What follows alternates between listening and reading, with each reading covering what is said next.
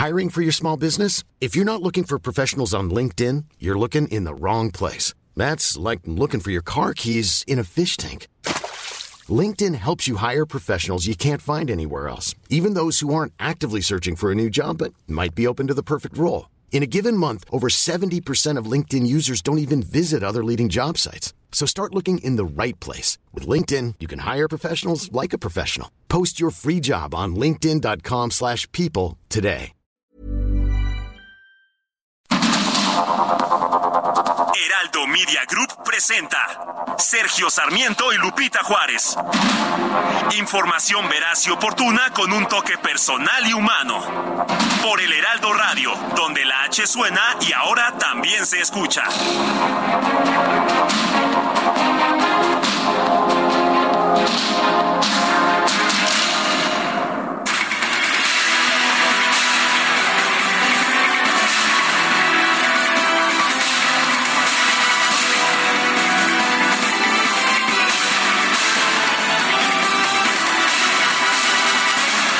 Son las 7 de la mañana en puntísimo. Soy Sergio Sarmiento y quiero darle la más cordial bienvenida a El Heraldo Radio. Lo invito a que se quede con nosotros. ¿Por qué? En primer lugar, porque va a estar muy bien informado.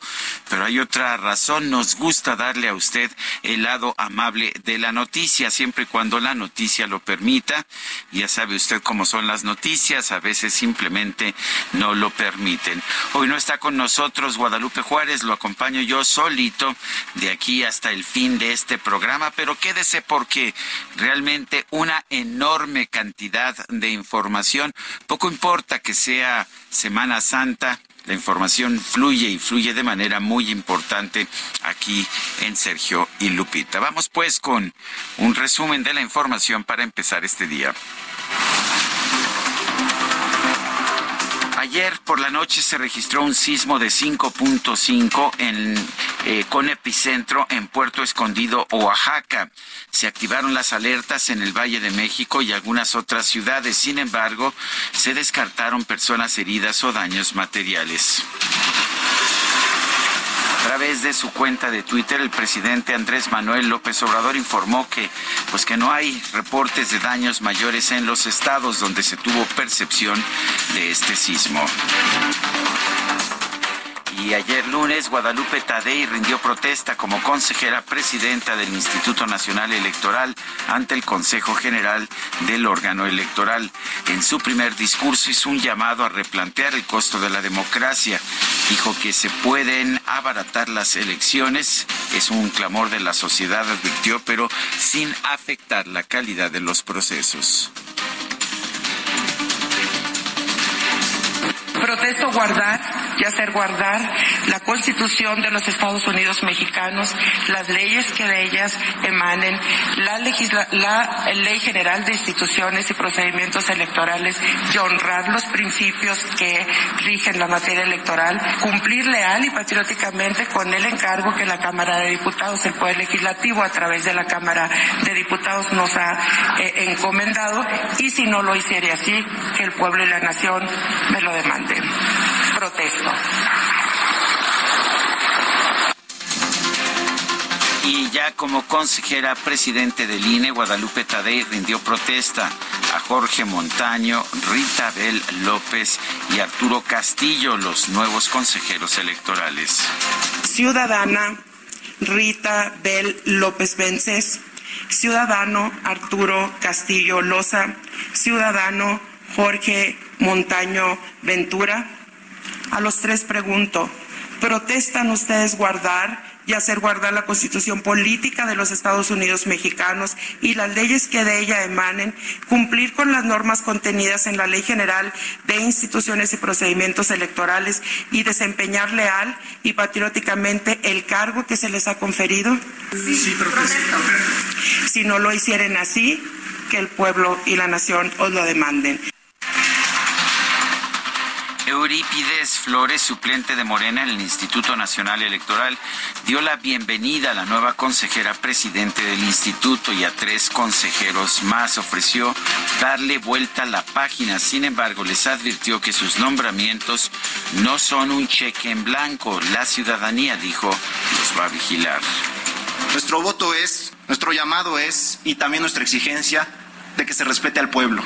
Eso es lo más importante. Es un error pensar que Morena o que el pueblo que representa a la Cámara de Diputados les entregó un cheque en blanco. No, tengan la seguridad de que el principio obradorista de que la vida pública es cada vez más pública es una realidad. Hoy el pueblo audita, califica y está pendiente del desempeño desde el regidor del ayuntamiento más modesto en nuestro país hasta el primer mandatario y por supuesto que el INE y cualquier otro ente gubernamental no se abstrae de esta revisión popular. Eurípides Flores es aquel ah, ya sabe, representante de Morena en el INE, eh, que por una parte se tomaba sonriente fotos con ah, Lorenzo Córdoba cuando este era presidente, esto en un principio hasta que recibió instrucciones de cambiar de tono y entonces se dedicó a insultar a los consejeros del INE. En una ocasión lo paró de tajo Lorenzo Córdoba. La dirigencia nacional del Partido Acción Nacional formalizó este lunes la inconformidad para la nueva integración del instituto al presentar un juicio ante Tribunal Electoral del Poder Judicial de la Federación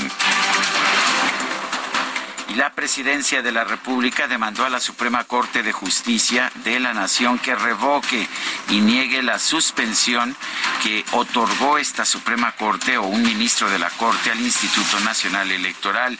Eh, también ah, vale la pena señalar que eh, se la negó al Instituto Electoral de la Ciudad de México, al que también se le modificó su estructura.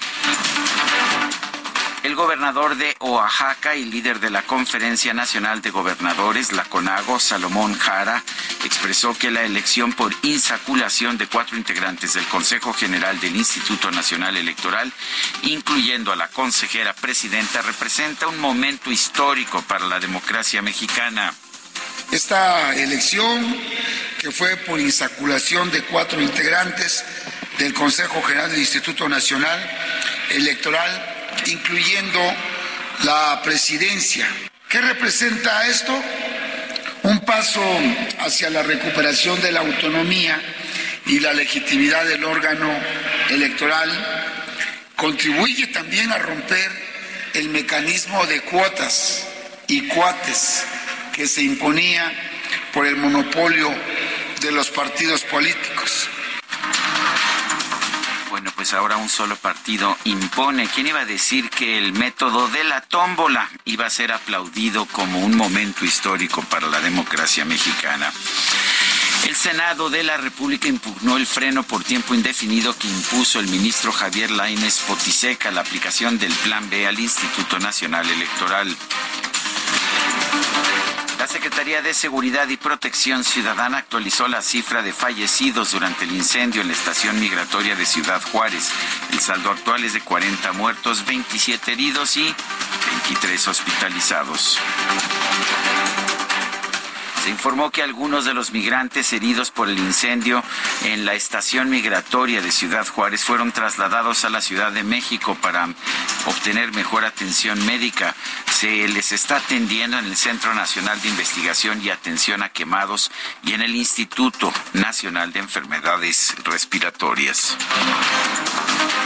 Al concluir una reunión al interior de Palacio Nacional, el fiscal especial para el caso Yotzinapa, Rosendo Gómez Piedra, afirmó que no ve ni trabaja con la ministra presidenta de la Suprema Corte de Justicia de la Nación, Norma Piña. Aseguró no tener ningún problema con el Poder Judicial de la Federación y menos con Piña es un trabajo de ellos. La relación con la ministra presidenta de la Corte, eh, eh, en este caso, ¿cómo es con usted directamente? Nosotros no tenemos ningún problema con, con el Poder Judicial. ¿Trabaja bien? Con la señora ministra, pues no la vemos ni trabajamos con ella. Nosotros vamos a los juzgados y están normalmente trabajando. El secretario de Trabajo y Fomento al Empleo de la Ciudad de México, José Luis Rodríguez Díaz de León, entregó en el albergue transitorio San Miguel, ubicado en la alcaldía Iztacalco, apoyos económicos del subprograma Empleo Temporal a 100 personas que se encuentran en situación de calle como parte del programa Fomento al Trabajo Digno. El secretario de Seguridad Pública de Quintana Roo, Rubén Ollarvide, confirmó que dejó de existir el modelo policial del mando único en el Estado que instaló su antecesor Alberto Capella durante la administración del exgobernador Carlos Joaquín González. Cuatro hombres asesinados fue el saldo que dejó una balacera la mañana de este lunes en la zona hotelera de Cancún, Quintana Roo. Hay dos detenidos. El Consejo Hotelero del Caribe Mexicano, integrado por siete asociaciones hoteleras que representan casi a 125 mil cuartos en la entidad, reclamaron a las autoridades que este hecho ocurriera pese al operativo con elementos de la Marina, Guardia Nacional, Ejército y Policía Estatal. Mientras tanto, en Acapulco, dos hombres murieron y tres personas quedaron heridas de bala sobre la playa de Caleta, en la zona tradicional, luego de que un sujeto llegó y comenzó a disparar. También en Acapulco, la tarde de este lunes, se reportó un incendio en el balneario El Rollo. El presidente municipal de San Miguel de Allende, Guanajuato, Mauricio Trejo, anunció que se cancelaron los vuelos en globo aerostático hasta que haya un reglamento muy claro, muy preciso y muy técnico. Armando Ocampo Zambrano fue nombrado como titular de la Subprocuraduría de Asesoría y Defensa del Contribuyente por el secretario de Gobernación Adán Augusto López. La defensa del ex procurador Jesús Murillo Caram confirmó a través de un comunicado que su estado de salud es delicado, por lo que se ha pedido a las autoridades considerar la medida de prisión preventiva domiciliaria juez Brian M. Cogan aceptó la petición de los abogados del exsecretario de Seguridad Pública, Genaro García Luna, para aplazar el dictado de sentencia. La nueva fecha será el 27 de septiembre a las 11 de la mañana. El presidente de Colombia, Gustavo Petro, convocó a una reunión internacional de cancilleres y diplomáticos de Estados Unidos y países de Europa, América Latina y América Latina para tratar de buscar una solución a la crisis política venezolana. El encuentro se celebrará en Bogotá y no se descarta la presencia de Nicolás Maduro, el presidente de Venezuela. El Ministerio Público de Perú creó un equipo especial de fiscales que se encargará exclusivamente de investigar la muerte de más de 60 personas que fallecieron durante las protestas en contra de la presidenta Dina Boluarte. Y en información deportiva, la Liga MX, la Liga MX anunció que a partir del 20 de abril será obligatorio el Fan ID, sí, una identificación para quienes asistan a los estadios de fútbol. Y el presidente Andrés Manuel López Obrador se reunió en Palacio Nacional con el beisbolista panameño Mariano Rivera.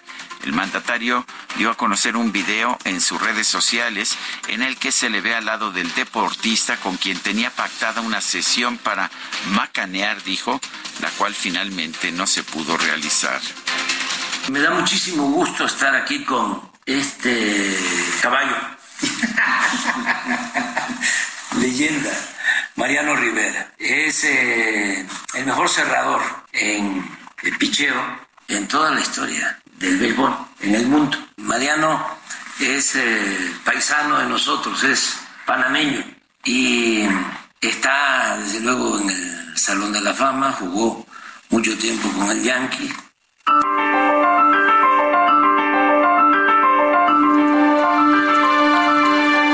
Bueno, y vamos, vamos a la frase de este día. Los libros y en general la letra impresa se alimentan de la libertad y a la vez la amplían. Raúl Padilla, el recientemente fallecido presidente de la Feria Internacional del Libro de Guadalajara.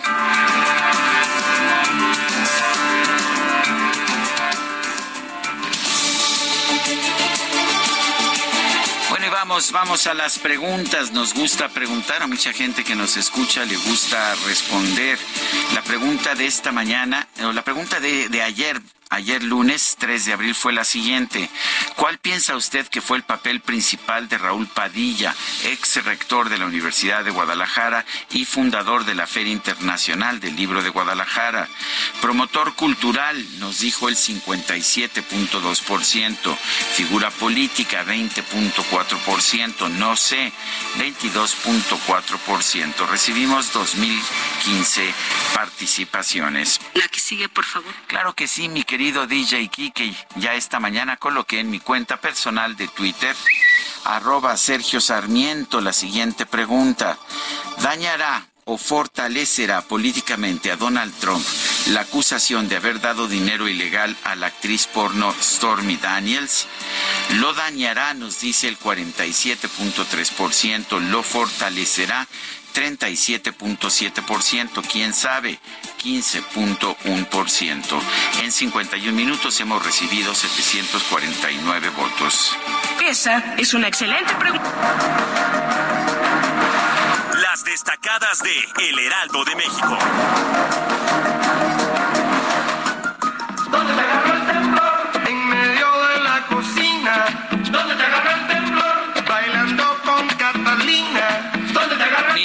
Itzel González, yo te recomiendo que le amarres las manitas al DJ Kike. Son demasiados, eh, son demasiados improperios, demasiados desórdenes los que provoca este DJ. Demasiadas interrupciones, ¿verdad? Muy buenos días, Sergio, queridos amigos. DJ Quique, échate el machete porque te lo mereces esta mañana. ¿Dónde les agarró el temblor este lunes por la noche? Híjole, qué susto. Estábamos platicando en la producción que ahora sí se durmió, este, pues un poquito por encimita, porque uno estaba como al pendiente, no vaya a ser la réplica, no vaya a ser que no lo escuche, y si andábamos muy, muy atentos y también atentos a la información esta mañana, es martes 4 de abril del 2023, son las 7.16 de la mañana en la Ciudad de México, porque en otros lados tenemos horario de verano, acuérdense que aquí no, aunque el celular nos haya engañado el fin de semana, aquí estamos completamente en vivo con toda la información y así vamos a estar como toda la semana. Ya se extraña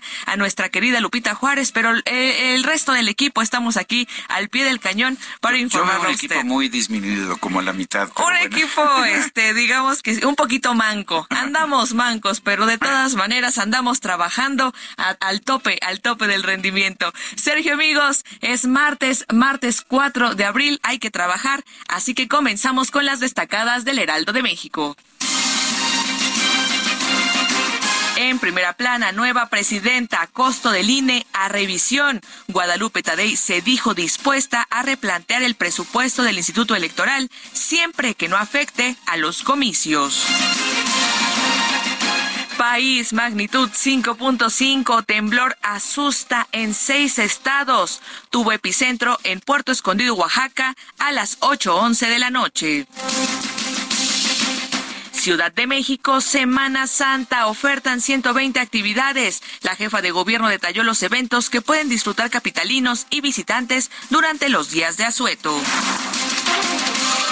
Estados, último adiós, Padilla deja legado incuestionable. Este martes rinden homenaje de cuerpo presente al ex rector en el Paraninfo de la UDG.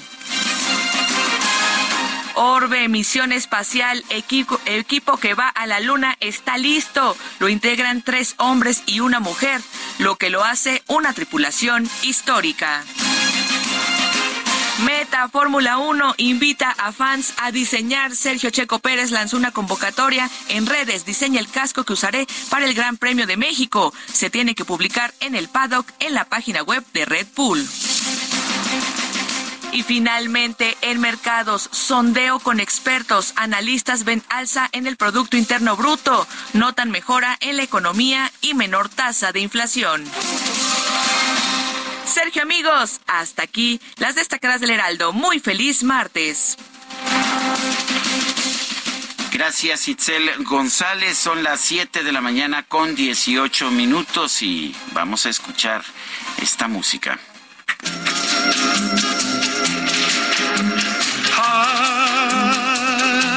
Ay, mi corazón está empezando a padecer. Desde que yo te conocí, mi dulce bien. sé que para mí es muy difícil olvidar todo el encanto de tu voz y tu mirar.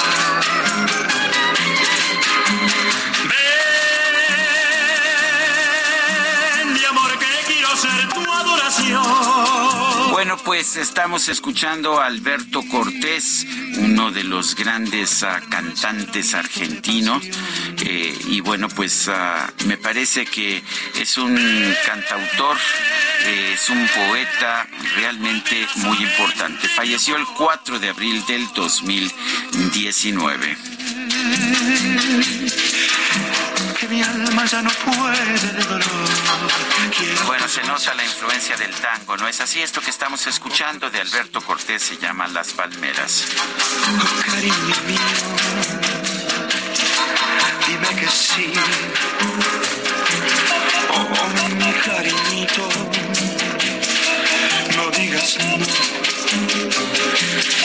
Bueno, pues son las 7 de la mañana con 20 minutos. Ayer se realizaron los servicios funerarios de Raúl Padilla, el exrector de la Universidad de Guadalajara y presidente de la Feria Internacional del Libro de Guadalajara. Mayeli Mariscal nos tiene la información. Adelante, Mayeli.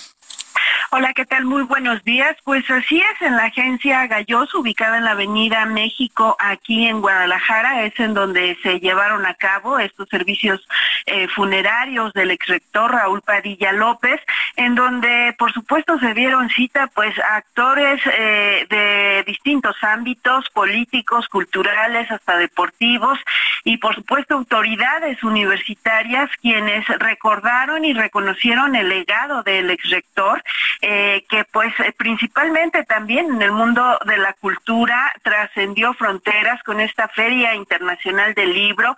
Marisol Schultz, la directora general, pues eh, dijo que aunque todavía se asimila la noticia y ante rumores respecto de que esta máxima fiesta de las letras pudiera llevar el nombre eh, a partir de este año de Raúl Padilla, pues dijo que todavía se está eh, pues asimilando esta noticia y que sin duda lo que sí es un hecho es que todo el equipo estará defendiendo y por supuesto manteniendo esta Feria Internacional del Libro en el nivel en el que se encuentra, obviamente la segunda en importancia a nivel internacional. También eh, pues estuvo Guillermo Gómez Mata, el secretario general de esta casa de estudios, quien eh, pues compartió que siempre fue muy dedicado en sus encomiendas. Eh, Raúl Padilla hacía rendir minuto a minuto, dijo, el tiempo para sacar adelante sus retos y hay unidad y cohesión en la casa de estudios. También estuvo Tonatiu Bravo, regidor de Guadalajara, y bueno, mencionó que es un gran legado el que deja, principalmente el acercar a los 112 municipios en donde se tiene eh, presencia en educación media y superior eh, de esta casa de estudios, esta educación a los jóvenes jaliscienses. También eh, pues mencionó el regidor Tapatío sobre esta semilla de cambio y juventud que como en la Universidad de Guadalajara siempre habrá algo que perfeccionar. Sin embargo, pues es momento precisamente de sostener este legado, así lo mencionó. También estuvo José Manuel Jurado Parres, el director de la Prepa 5, quien se ha mencionado como posible sucesor al frente de la Feria Internacional del Libro y bueno, él se limitó a decir que hay eh, pues un órgano colegiado al interior de esta casa de estudios, el Consejo General Universitario, en el cual se toman las decisiones y que pues él eh, continuará precisamente con la encomienda que tiene en estos momentos al frente de la preparatoria número 5, mientras que no se determine otra cosa. Y bueno, Jesús Becerra también, exdirector de División de Estudios Jurídicos, mencionó que respecto de esta eh, posible injerencia que se ha hablado de la administración estatal en las empresas universitarias, sobre todo en lo que tiene que ver con la cultura, eh, que tanto eh, pues difundió y protegió también Raúl Padilla, mencionó que es momento para que se atemperen los ánimos en todos los actores y sobre todo pues que se asuma a la altura de miras que no esperan una cacería de brujas en eh, eh, pues entre la administración estatal y, la casa de estudios. Y también quien por supuesto estuvo ahí en esta eh, en esta funeraria fue el rector Ricardo Villanueva quien, eh, pues además de recordar también este legado, dijo desconocer, por cierto, esta carta eh, o el mensaje que dejó Raúl Padilla al momento de tomar esta decisión. Y pues eh, dice que está cierto que sí fue una decisión que tomó el ex rector y que se respetará, por supuesto, también lo que diga en ella, insiste que pues espera que con la administración alfarista puedan eh, entablar el diálogo y avanzar sobre todo en beneficio de los jaliscienses. Pues Mayeli Mariscal, muchas gracias. Excelente día. Vamos a una pausa y regresamos. Que mi alma ya no puede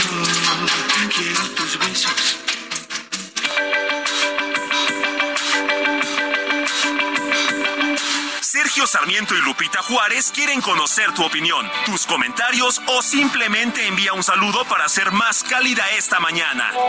Envía tus mensajes al WhatsApp 55 20 10 96 47.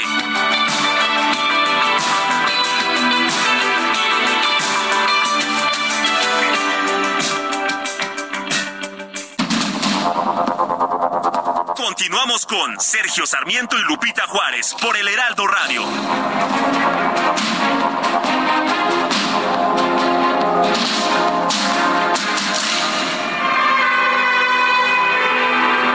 Cuando le dije a mi padre que me iba a echar a volar, que ya tenía mis alas abandonaba el hogar. Se puso serio y me dijo, a mí me ha pasado igual. También me fui de la casa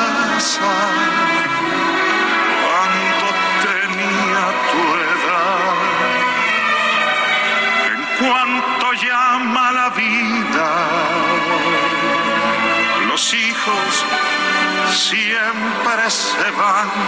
Camina siempre adelante es la voz de Alberto Cortés, este cantante nacido en Argentina, en La Pampa, Argentina, en Racul, el 11 de marzo de 1940, fallecido en Madrid el 4 de abril de 2019.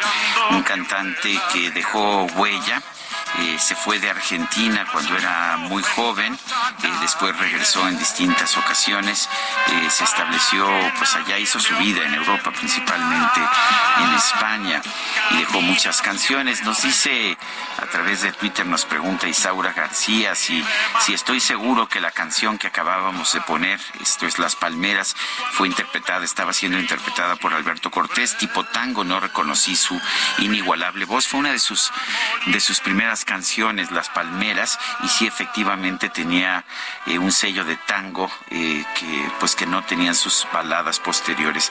Esto que estamos escuchando es Camina siempre adelante. en la piedra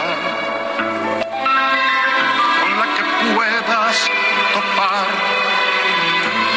Apártala del camino.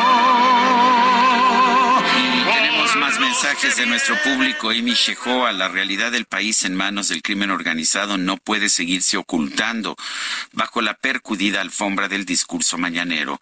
Las promesas de continuidad deberían espantarnos lo suficiente para decidir nuestro futuro voto en contra de un gobierno plagado de delincuentes de cuello blanco que plagian tesis, desvían miles de millones de pesos y cobran diezmos. Saludos cariñosos en esta movida semana. Otra persona nos dice, es Luis López Otero, a los nuevos consejeros del Instituto Nacional Electoral los felicito por ser designados para desempeñar este importante y delicado cargo, pero cierto es que sean imparciales en sus juicios o decisiones que tomen, no mirando color de cualquier político, que no se dejen llevar por el adoctrinamiento desde Palacio Nacional. Héctor Becerra nos dice definición de paisano, según el diccionario Espasa, adjetivo del mismo país, provincia o lugar que otra persona. Los habitantes de Panamá y los mexicanos somos paisanos. Parece que ya se volvió vicio a López Obrador distorsionar la realidad. Héctor Becerra. Son las siete con treinta y cuatro minutos. El presidente López Obrador afirmó que si la Fiscalía General de la República determina que el exdirector de Segalmex, Ignacio Valle, tiene responsabilidad en el desfalco millonario, al organismo deberá asumirla, pero dijo que él no estaba consciente de que la Fiscalía General de la República hubiera presentado acusaciones en contra de Ovalle. Arturo Ángeles, periodista especializado en seguridad y justicia y está en la línea telefónica. Arturo Ángel, ¿cómo estás? Buen día. Hola, ¿cómo están, Sergio? Muy buenos días. Un saludo para usted. Gracias, Arturo. Cuéntanos, eh, pues parece que el presidente dice, no, pues si hay algo en contra de Ignacio Valle, adelante, pero la Fiscalía, pues no ha encontrado nada, tanto es así que no ha presentado acusaciones. ¿Tú qué dices? Eh, ah, exactamente, Sergio. A ver, lo que sabemos es que eh, la, la, la función que desempeñó Ignacio Valle al frente de Segalmex sí se encuentra bajo investigación de la Fiscalía General de la República. E, e, eso es cierto, eh, en cuestión de que, pues él evidentemente era el superior jerárquico de pues de más de 20 exfuncionarios de Segalmex que han sido este eh, eh, pues ya imputados de haber cometido un delito, 11 de los cuales ya incluso están vinculados a procesos, Sergio. sí se encuentra bajo investigación, pero también es cierto que hasta el día de hoy, la Fiscalía General de la República, en ninguno de los casos que le ha enviado a, los jueces, ha eh, ni siquiera intentado imputarle, imputarle algún delito a Ignacio Valle, ¿no? De hecho, eh, René Gavira, eh, quien era el jefe de finanzas de Segalmex, pues una de las cosas que él insistía en sus declaraciones que dio en ante la Fiscalía General de la República antes de ser también acusado de de varios delitos, Sergio, es que él actuó siempre bajo órdenes de Ignacio Valle, y que por qué no se le estaba Ignacio Valle, y luego fue a petición del propio Gavira que se recabó la declaración de Ignacio Valle y él tuvo una comparecencia ante el Ministerio Público en algún momento del 2021. Pero eh, aún así la Fiscalía no ha procedido en contra de, esta persona. El argumento que nos dan a nosotros o a los que en su momento hemos estado eh, al tanto de la investigación pues es que se siguen recabando elementos, se sigue analizando la función de Ovalle, pero no se ha encontrado algún vínculo para imputarle a él algún algún delito, ¿no? Eh, eh, el, presidente, pues sí, como tú bien lo mencionas, se le ha hecho una pues una defensa abierta, ¿no? De, Ignacio Valle diciendo incluso que le parece que pues más bien pues se confió o le mintieron, y, pero eh, eh Sergio, la realidad es que también hay una responsabilidad pues administrativa por lo menos de los funcionarios que tienes a tu cargo, ¿no? E, este asunto me recuerda mucho al de al de Rosario Robles, por ejemplo, en el tema de de, de, la estafa maestra. la acusaron de omisión, no tanto de haberse llevado el dinero, pero de omisión para pues cuidar los recursos que estaban bajo su cargo.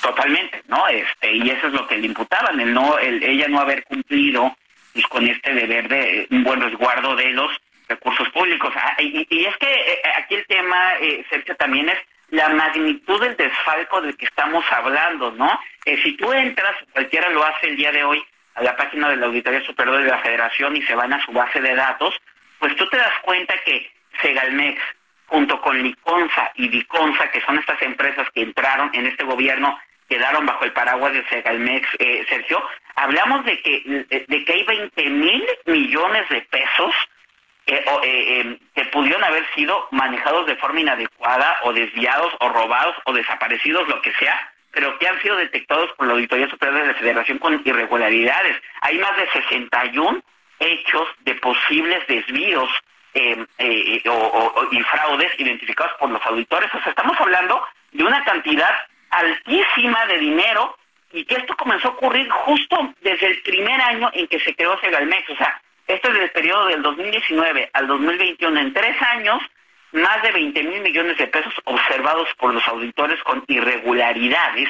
Eh, dinero que tiene que aclararse dónde quedó, en su caso tiene que ser devuelto, y todo eso pasó justo estando Ignacio Valle al frente de ese organismo, por lo cual eh, más allá de que incluso, eh, Sergio, dando por bueno lo que dijera el presidente, de que no, él no se quedó con el dinero, él no se lo robó, él se confió, pues de todas formas hay delitos, ¿no? Y hay tanto en el ámbito administrativo donde son faltas como en el penal donde son delitos, pues también hay por no cumplir bien con tu trabajo y por permitir ser omiso, ser negligente, que se cometiera un, un, perjuicio tan grave al erario como parece con el caso de Segalmex.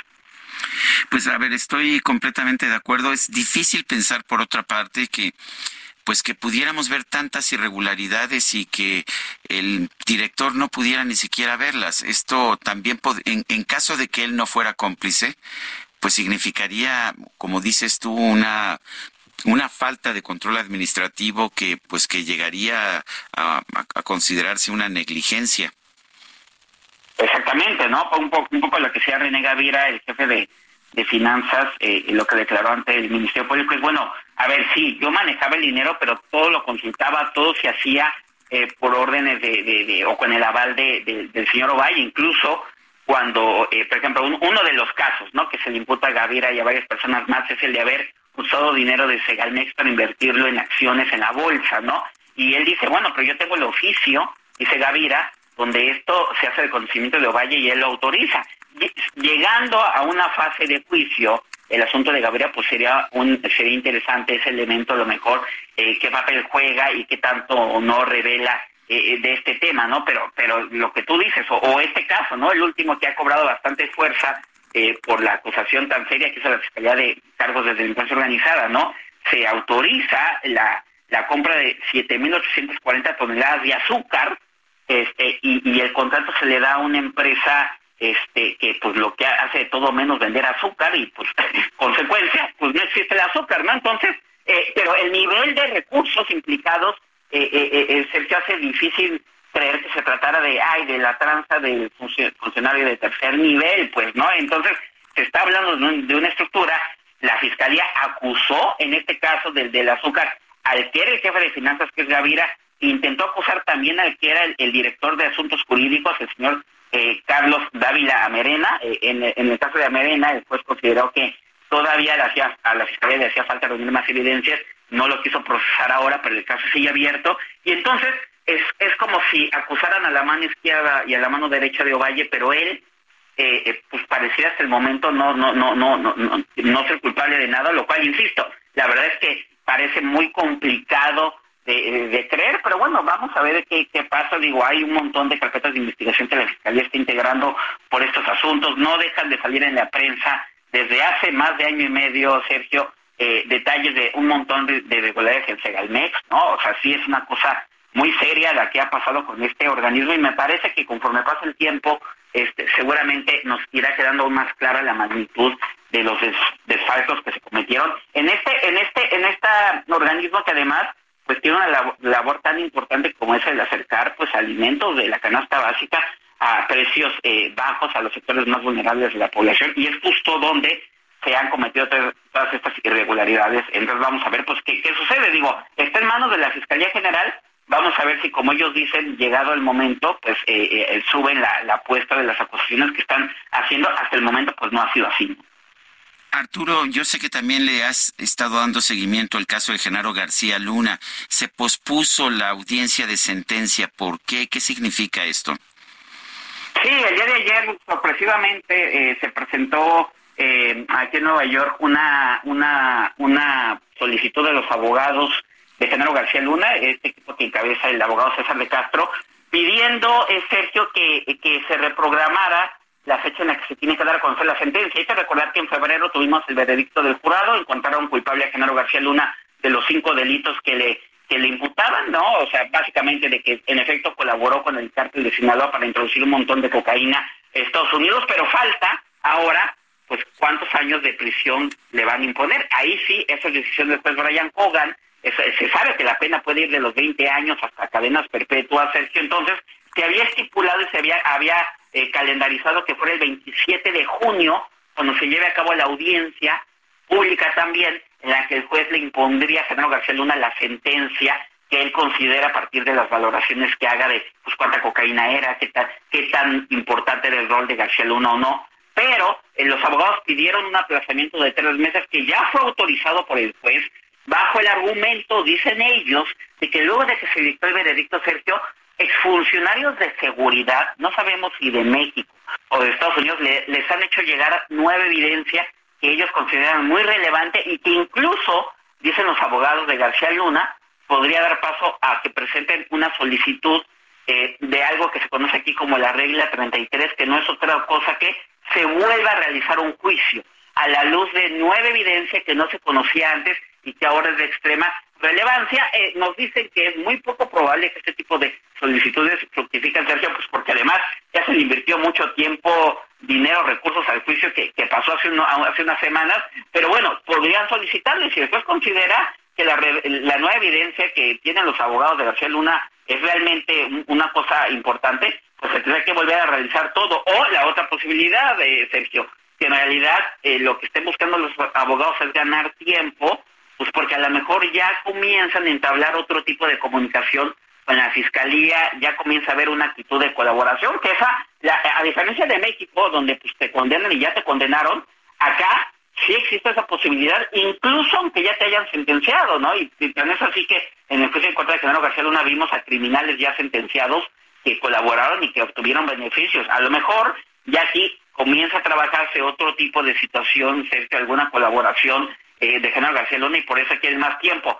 Sea lo que sea, el hecho es de que la sentencia en contra de Genaro García Luna que se iba a conocer el 27 de junio ha sido reprogramada hasta el 27 de septiembre y pues ahora comienzan a surgir pues las dudas y las especulaciones que seguramente habrá muchas en las siguientes semanas y meses de qué podría o no estar eh, planeando la defensa de García Luna, si puede haber otro juicio o, realmente esta colaboración que tanto en la que tanto insistido el presidente López Obrador en la mañana, pues comienza a traducirse en algo real. Insisto, creo que, que vienen nuevos episodios en este proceso de García Luna que sin duda todavía está lejos de cerrarse.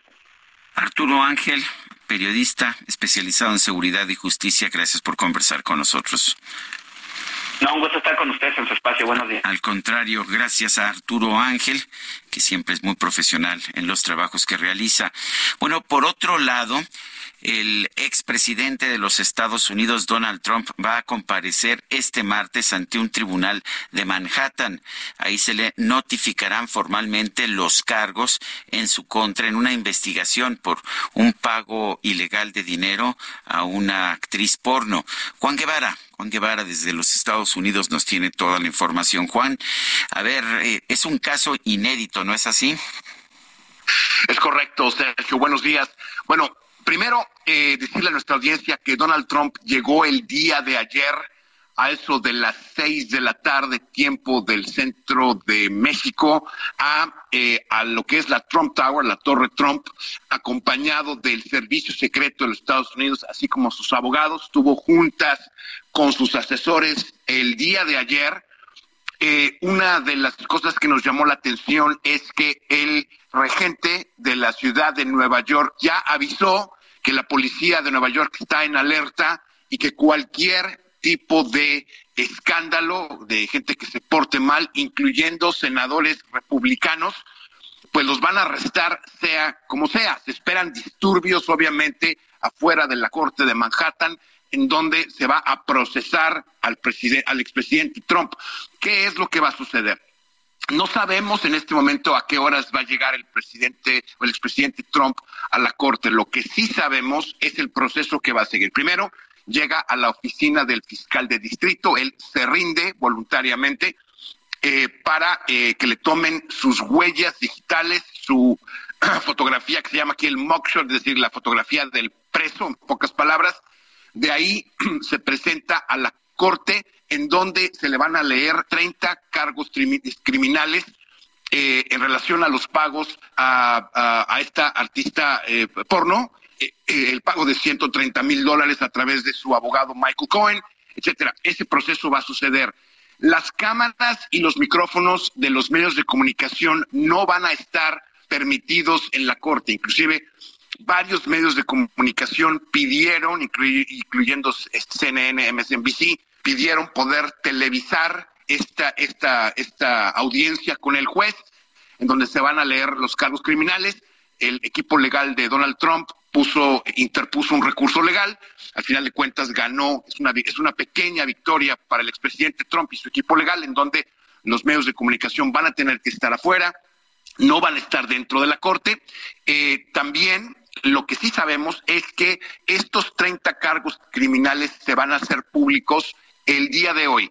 Normalmente las investigaciones criminales son muy discretas, son secretas, son eh, cosas que no se publican a los medios de comunicación, precisamente por eso. Esta vez el juez autoriza a que este, este juicio, estos cargos criminales contra el expresidente Trump se publiquen durante el día de hoy, de manera que todo el, el pueblo norteamericano y bueno, la gente interesada en el mundo pueda saber exactamente cuáles son los cargos que le imputan al expresidente Trump y se espera en este momento que vuele después de haber estado en la corte un par de horas, eh, vuele directamente a Mar-a-Lago, en donde se espera una conferencia de prensa de, de, Trump en este sentido. Una de las cosas que sí sabemos, Sergio, es que los abogados han sido muy enérgicos con Donald Trump, el que no puede estar despotricando antes y durante el, uh, el proceso legal. Le han pedido a Donald Trump específicamente que no diga absolutamente nada, que, deje que los abogados hablen, que él no genere declaraciones, que no genere eh, eh, eh, publicaciones en redes sociales, hasta después de haber salido a la corte. Ahora, este juez hispano, que es el que lo va a recibir el día de hoy, que está a cargo de este proceso criminal, pues ya ha tenido alguna historia con el, con el expresidente Trump, inclusive el, presidente, el expresidente Trump dijo en días pasados que este juez lo odia, eh, cosa que, bueno, es, es, es, Trump despotricando como siempre, pero ya lo conoce bien este juez, eh, han tenido sus encontronazos legales, y bueno, este es el juez que ha sido designado hispano. Eh, para poder llevar este caso eh, de, Donald Trump, que es un caso histórico, la logística que ha tenido que existir con el servicio secreto, con la ciudad de Nueva York, con la, con la policía del estado de Nueva York, ha sido sin precedentes porque ya además está acordonada el área por lo que se puede esperar.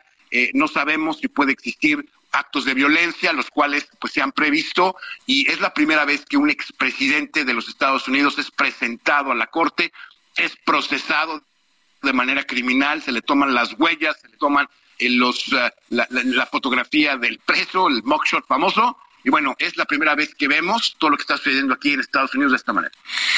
Bueno, tenemos que estar muy al pendiente. Eh, lo, eh, es casi seguro que se le otorgue fianza, entonces él va a permanecer libre y esto le permitirá en todo caso pues asumirse como víctima y, y pues mejorar incluso su, su presencia en su presencia política, su situación en los en los polls, ¿no es así? En las encuestas.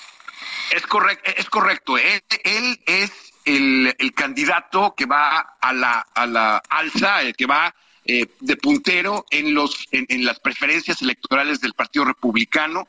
Un segundo lugar es Ron DeSantis, el gobernador de California, el cual ha manifestado su apoyo a Donald Trump durante, estas, eh, durante estos hechos.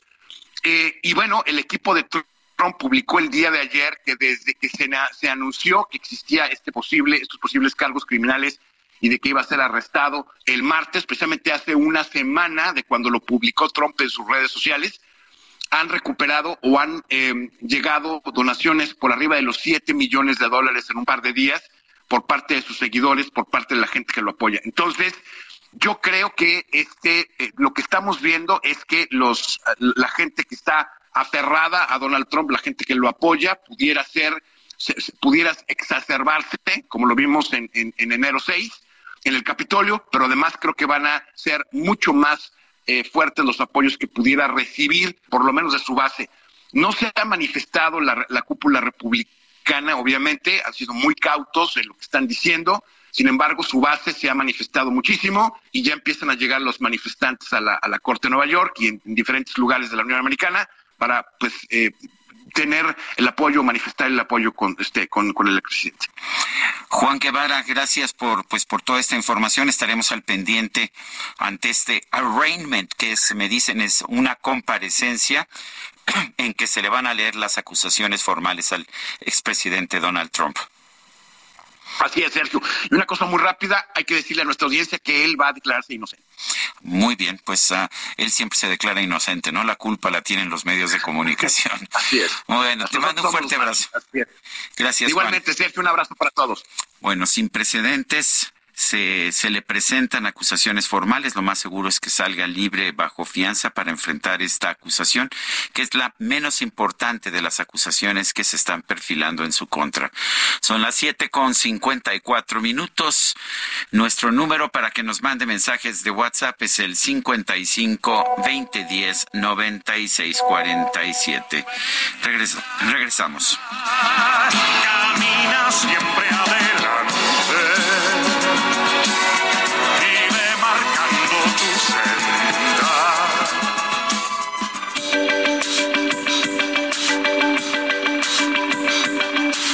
Sergio Sarmiento y Lupita Juárez quieren conocer tu opinión, tus comentarios o simplemente envía un saludo para ser más cálida esta mañana.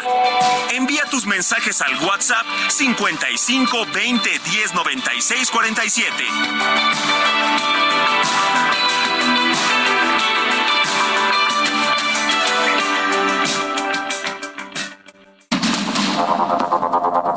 Continuamos con Sergio Sarmiento y Lupita Juárez por el Heraldo Radio.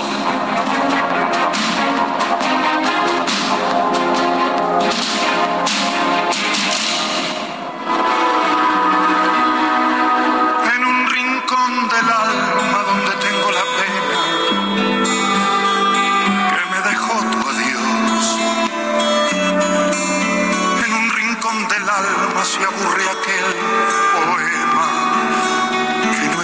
amor creó.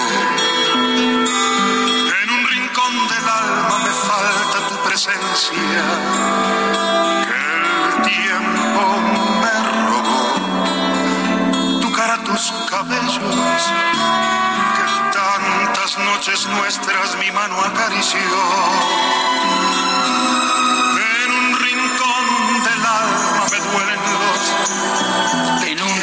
Del alma seguimos escuchando a Alberto Cortés, lo estamos recordando en la fecha de su fallecimiento.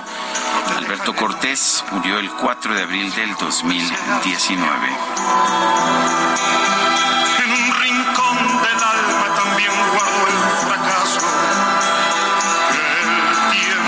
Son las 8 de la mañana con dos minutos. La diputada la diputada estatal de Morena, Isabel Delgado Flores, hizo un llamado a las autoridades para que la operación de vuelos aerostáticos en Teotihuacán tenga regulaciones más estrictas.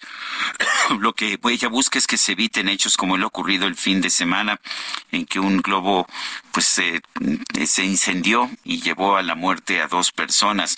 En la línea telefónica, Lourdes Isabel Delgado Flores, diputada de Morena en el Congreso del Estado de México. Diputada, gracias por tomar nuestra llamada. Cuéntenos, eh, tengo entendido que ya el municipio de Teotihuacán ha prohibido por lo menos mientras no hay una regulación más estricta, ha prohibido estos vuelos aerostáticos. A San Miguel de Allende, disculpe usted. Cuéntenos eh, por qué, eh, cómo ve usted, qué tipo de regulación tendríamos que tener. Gracias, muy buenos días, eh, Sergio. Gracias por la oportunidad de, de este espacio. Pues sí, justo estamos, este, bueno, ya revisando con la presidenta de la Comisión de Turismo, porque en primer lugar, pues ya existe cierta regulación. El problema también a veces es el cumplimiento de la misma. Eh, un ejemplo, a nivel estatal tenemos la Ley de Turismo Sostenible y Desarrollo Artesanal en el Estado de México. Y este en el artículo 96 habla de que debe de existir un registro de prestadores de servicios turísticos y en su fracción 19 incluye a los servicios de vuelo, helicóptero, globo aerostático, parapente y paracaidismo y estos a su vez deben ser eh, registrados ante la Dirección de Turismo del Gobierno Municipal. Nosotros en el Estado de México somos 125 municipios y muchas veces partimos de que el municipio es el órgano de gobierno más cercano a la ciudadanía.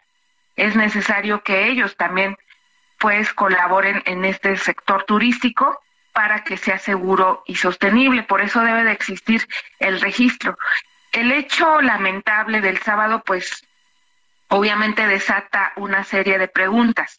Primero, si el presidente municipal Mario Paredes de la Torre ha cumplido cabalmente con tener eh, su registro de prestadores de servicios. Obviamente estos prestadores de servicios deben de eh, cumplir con las normas oficiales eh, mexicanas, emitidas en este caso pues también por la Agencia Federal de Aviación Civil, y evitar a toda costa la clandestinidad. Y este registro a su vez tiene que alimentar a la Subsecretaría de Turismo Estatal del Gobierno del Estado de México. Entonces, primero, eh, revisar que las leyes que existen actualmente, las vigentes, se estén cumpliendo, porque eso ayudaría eh, demasiado a evitar a toda costa la clandestinidad. Eso es un inicio. Ya se emitieron algunos comunicados, en este caso también por la Federación de Globos de Teotihuacán. Ellos hablan de que la empresa que brindó el servicio de la tragedia el sábado pasado no es parte eh, de ellos, no forma parte de ellos. Entonces era, podemos presumir que era una empresa clandestina y lo que se busca es eso, ¿no? Eh, bueno, además de, de clausurar a la empresa, pues que sí se haga justicia será tarea del legislativo local y en su momento también federal revisar en este caso también el tema de las sanciones, ¿no? De ver si no cumples con este registro, eh, ir inmediatamente pues también al tema de clausuras y obviamente sanciones graves. Eh, la impresión que tengo es que a pesar de que existe esta obligación de registro, en realidad, pues cada quien, cada operador más o menos maneja sus precauciones de la forma en que quiere. ¿Estoy en lo cierto o estoy equivocado? Sí, en los hechos y escuchando también a, personas que han utilizado el servicio turístico de globo aerostático, así es. No hay, este, vamos, una supervisión a veces de, de esta parte eh, estricta ¿no? de las medidas de seguridad. Em, por ejemplo, revisando también el comunicado que emitió el día de ayer la Agencia Federal de Aviación Civil, ellos comentan que ya activaron el protocolo en su dirección de análisis de, de, incidentes, ¿no? Y ellos obviamente pues revisan que exista la cobertura de seguros, cuenten con permiso, que obviamente acaten las normas oficiales, que el personal técnico cuente con licencia y que se dé el mantenimiento adecuado. Eh, yo estaré muy pendiente de eh, lo derivado de esta investigación que ya comenzó esta agencia federal civil, pero también lo que pediríamos y también en esta parte como, como legisladora y colaborando, aunque no es mi comisión, pero sí pertenezco a la Comisión de Protección Civil, yo creo que en conjunto sí sería revisar este la, legislación y ver que este tipo de protocolos que ya se están activando para un tema de incidentes no se apliquen hasta el momento de que ocurra una desgracia, sino buscar anticipar con supervisiones constantes este tipo de, de, acciones por parte de las empresas que se dedican a este servicio. De hecho, diputada Delgado, pues ya sabe usted, la sabiduría popular nos dice que una vez ahogado el niño tapan el pozo, ¿eso es lo que estamos haciendo ahora? Pues eh, es, lamentable. Yo creo que esto no debería de ocurrir y justo para evitar en un futuro este tipo de tragedias, pues sí se tiene que trabajar eh, más arduamente. Ya había había visto incidentes en, en, esta zona, había habido algunos este accidentes menores, pero le digo lamentablemente pues no este protocolo pues no se no se activaba o por lo que se puede percibir pues no es un protocolo que se pueda manejar de manera constante y sí se haría un llamado a activarlo y este bueno pues trabajar en este caso la legislatura local lo que tenga que trabajar y también la, la federal. ¿A quién le corresponde un reglamento de esta naturaleza para pues determinar uh, o para regular la, la operación de globos aerostáticos? ¿Es una cuestión del Congreso o es una cuestión de las autoridades locales? Ambas, ambas. En este caso, pues también sí tiene que ver la Agencia Federal de Aviación, pero los eh, las autoridades locales pues también pueden hacer sus reglamentos. Los, los municipios tienen este, reglamentos de desarrollo económico, tienen esa autonomía también reglamentaria. Entonces eh, vamos a, seguir revisando esta legislación. Te comento que esta ley de turismo sostenible es del 2021 es reciente y fue impulsada por la presidenta de la Comisión de Turismo, Rosario Elizalde. Entonces ella había abonado para que existiera ya este registro de prestadores de servicios, pero pues sí se tiene que ir más allá. El municipio tiene facultad reglamentaria, la Cámara local también, y la federal por el tema también que es una cuestión ya también de aviación. Estaríamos este pues buscando trabajar las, los tres órdenes de gobierno ante esta situación. Diputada Lourdes Jezabel Delgado Flores, diputada de Morena para el en el Congreso del Estado de México. Gracias por tomar nuestra llamada. Gracias a ustedes. Que tengan excelente día. La Arquidiócesis de México, a través de un editorial en el semanario desde la fe, un llamado al gobierno de la nación, así como autoridades municipales, estatales y federales, para que dejen de ver a los migrantes como criminales pidió esta, este artículo, este editorial, darles un trato digno y humano. El padre Julio López es secretario ejecutivo de la Pastoral de Movilidad Humana de la Conferencia Episcopal. Padre Julio López, gracias por tomar nuestra llamada. Cuéntenos por qué ¿Por qué eh, pues la Arquidiócesis de México ha considerado importante este tema y exactamente qué es lo que está pidiendo? Eh, sí, buenos días, Sergio. Gracias, muy por la por el espacio.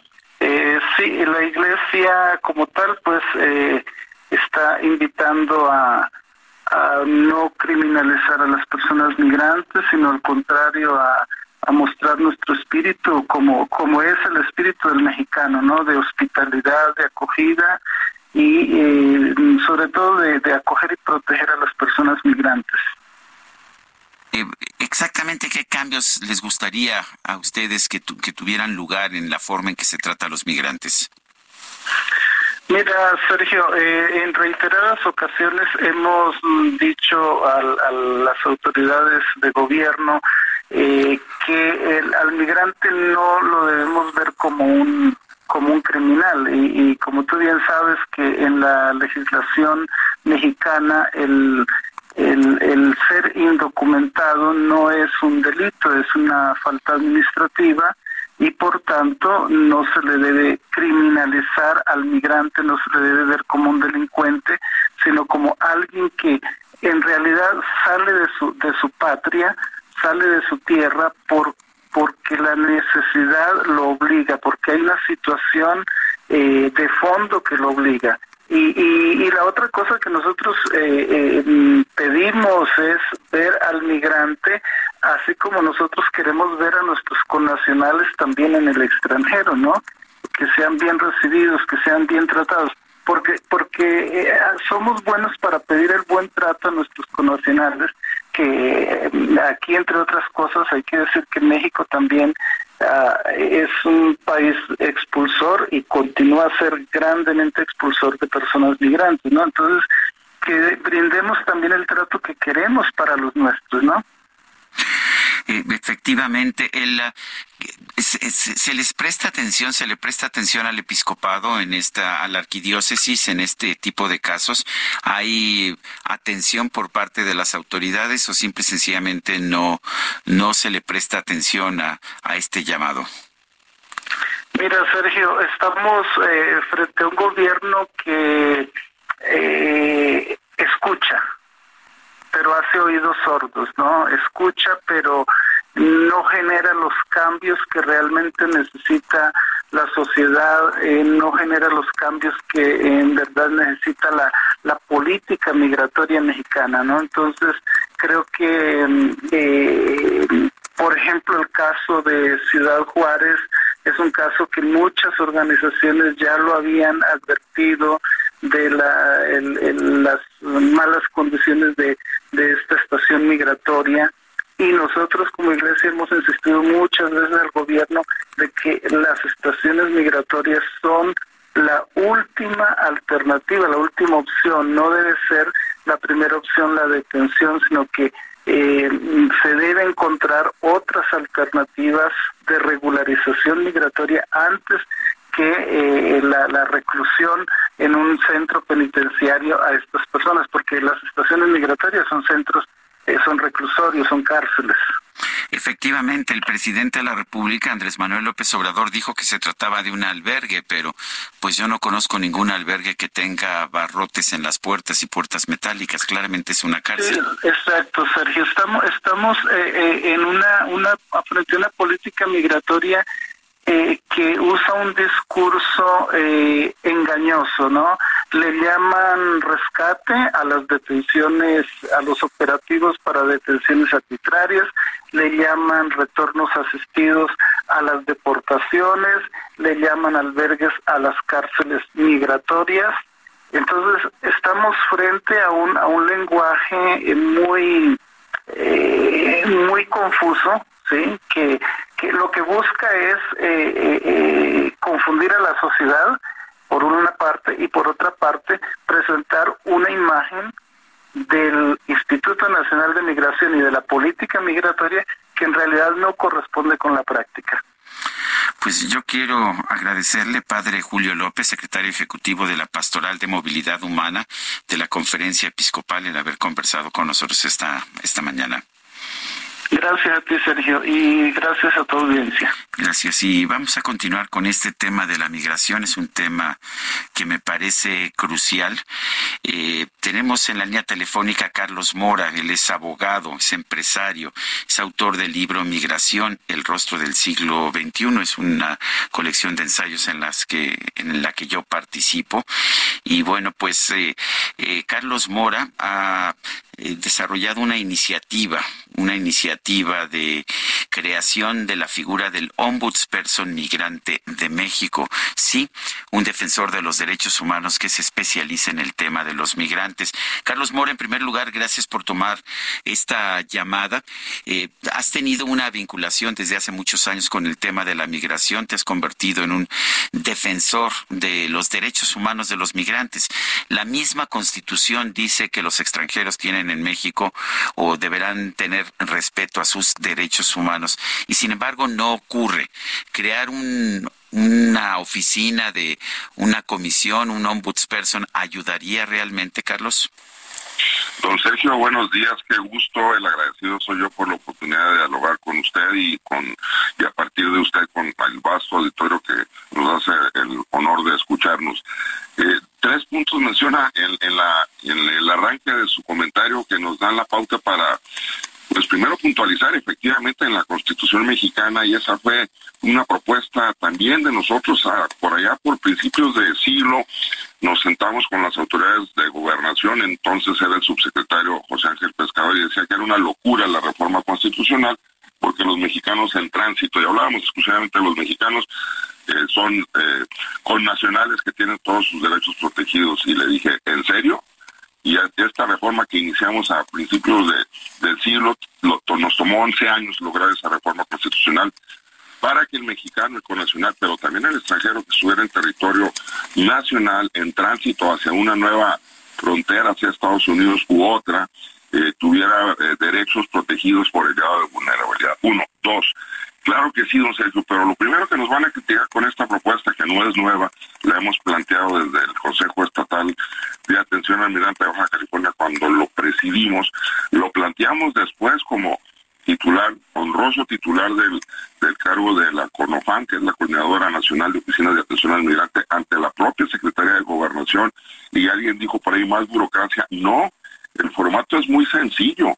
Simplemente se trata de una voz demandante, exigente y que obligue literalmente dos cosas muy sencillas. A que todos los involucrados, cualquier orden de gobierno, se sienten en una mesa cuando menos una vez por semana con una representación. No queremos a los titulares, porque nunca van a llegar. El secretario de Gobernación, el de Relaciones, incluso el, titular del Instituto Nacional de Migración. No, una representación semanal que estén ahí coordinados, para eso se les paga y se les paga todos los días a cualquiera uno de los a cualquiera de los funcionarios y funcionarios que nos hagan el honor de participar en esta mesa. Y segundo y más importante todavía, que una vez al mes, eso sí, con compromiso, el mayor responsable de todos los mexicanos, esto es, lo digo, pero lo exijo con todo el respeto para el señor presidente de la República, en una mesa de trabajo que sería en Palacio Nacional una vez al mes, todos los titulares qué hemos hecho, cómo lo estamos haciendo y qué vamos a hacer enseguida. Una hoja crítica, una mesa de trabajo constante para que podamos atender desde Tijuana hasta Tapachula y desde Tampico hasta donde sea esta demanda, incluyendo lo que acaba de suceder en Ciudad Juárez. Es trabajo, señor, hay que hacerlo todos los días, no cuando las desgracias dolorosísimas como las que acaban de acontecer en Juárez no lo demandan. Esa es la propuesta sencilla. Carlos, eh, mucho se ha señalado y me parece que hay, bastante razón en esto, que exigimos el respeto a los derechos humanos de los mexicanos en Estados Unidos, de los migrantes mexicanos, pero que no tenemos el mismo respeto a quienes llegan a nuestro país. ¿Es cierto eso? Eso es cierto y no solo cierto, es definitivo. porque don Sergio? Porque las autoridades migratorias, y no señalo culpables, insisto, mi trabajo no es criticar, mi trabajo es proponer, y lo hago desde la trinchera, eh, diría yo, más activa, que es la esquina de Baja California con California, sin dejar de lado toda la frontera pero es evidente que nuestra política migratoria no está funcionando, algo se rompió en el camino y no se trata de señalar que qué administración fue más eficiente o cuál no. He trabajado con las autoridades migratorias de nuestro país prácticamente desde el año 1998 y yo siempre he dicho que las instituciones son tan, eficientes como quien las encabeza y evidentemente en este momento el, el funcionario, la funcionaria los directivos de las distintas instancias del gobierno en general y particularmente en migración están siendo rebasadas. No se trata de que sean buenos o malos o que, de que violen o no derechos humanos. Se trata de que tenemos que cambiar el sistema desde su estructura. Don Sergio, le doy dos datos muy sencillos. La Autoridad Migratoria Mexicana tiene un eh, poquito más de seis mil funcionarios. La autoridad norteamericana en el mismo trabajo, nada más en la frontera de de Baja California con California tiene más de 25 mil funcionarios. Esa es la proporcionalidad del problema. Ellos para contener un flujo migratorio tenemos que organizar la frontera en ambos lados, y me refiero desde la nuestra con Estados Unidos y desde la nuestra con Centroamérica, de manera que podamos organizar y garantizar un tránsito ordenado, respetuoso, pero sobre todo salvaguardando los derechos básicos de cualquier ser humano, que es el libre tránsito, el tránsito ordenado. De otra manera, esto va a seguir ocurriendo y me duele decirlo. Usted y yo organizamos este trabajo que mencionaba, Migración, el rostro del siglo XXI, donde buscamos que 44 voces de mujeres y hombres poderosos pudieran hacer no denuncias, sino propuestas, y una de ellas es esta. De otra manera, no vamos a poder resolver. Y ese trabajo surgió de una tragedia terrible que fue en el mes de diciembre del año antepasado, cuando un tráiler se volcó. Pero hoy me duele decirlo gravemente, esto no es un tráiler, este no es un trabajo de los contrabandistas, de los coyotes, de los polleros, es un trabajo que estaba en manos de autoridades y estas autoridades fallaron tristemente. Eh, ahora bien, el presidente de la República es un en un momento, cuando era presidente electo, para que todos los extranjeros vinieran aquí, que aquí se les iba a dar trabajo. ¿Fue un error eso? Eh, yo insisto, yo no estoy para calificar las actividades, son intenciones. Yo siento y creo que el señor presidente, esa fue, digamos, la propuesta que hicimos a llegar este fin de semana a, a las autoridades, a los titulares del tema en la Secretaría de Gobernación, en el hecho de, la, retomar este tema de la figura del ombudsman, además de la iniciativa de mi realidad que usted en algún momento nos hizo también el favor de comentar y de apoyar. Necesitamos hacer las cosas distintas para resolver no el problema, porque no es un problema, lo digo y lo, lo he dicho en todos los foros, la migración es un fenómeno maravilloso que si pudiéramos encauzarlo sería para bien de la humanidad y eso no está ocurriendo en este momento. Bueno, pues yo quiero, yo quiero agradecerle Carlos Mora, abogado, empresario, eh, coordinador del libro Migración, el rostro del siglo XXI, por pues llamarnos la atención a esta propuesta de crear la figura del ombudsperson migrante de México. Un fuerte abrazo, don Carlos. Va doble, don Sergio, muy agradecido. Buen día. Son las ocho con veintitrés minutos. Vamos a las calles de la Ciudad de México. Eh, Mario Miranda, adelante, ¿nos escuchas? ¿Qué tal, Sergio? Muy buenos días. Nos encontramos en la alcaldía Álvaro Obregón, donde tenemos una fuerte fuga de agua en la avenida Lafayette y Circuito Lemas, esto en la colonia Villa Verdún. A decir de los vecinos, la fuga inició el día de ayer a las 6 de la tarde, por lo que se realizó el reporte de las autoridades correspondientes. Posteriormente llegó una brigada de la alcaldía Álvaro Obregón quienes realizaron la, revisión de esta fuga y se retiraron del lugar sin repararla.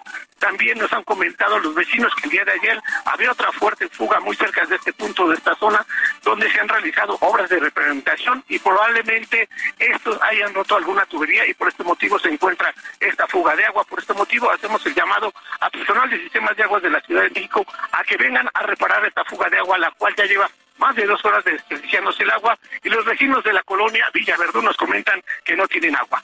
Sergio, es la información al momento. Bueno, gracias, gracias Mario Miranda. Y son las ocho con veinticuatro. Vamos a una pausa. Les recuerdo nuestro número para que nos mande mensajes de WhatsApp. Es el 55 2010 96 47. Regresamos en un momento más.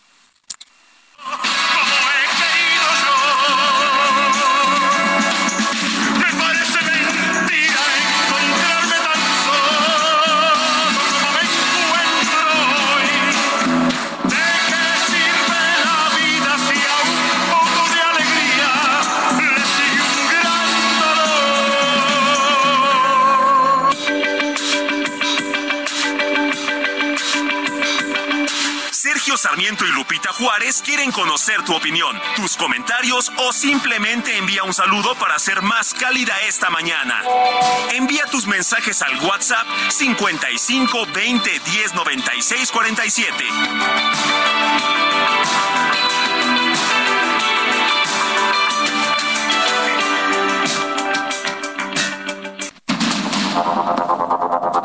Continuamos con Sergio Sarmiento y Lupita Juárez por el Heraldo Radio.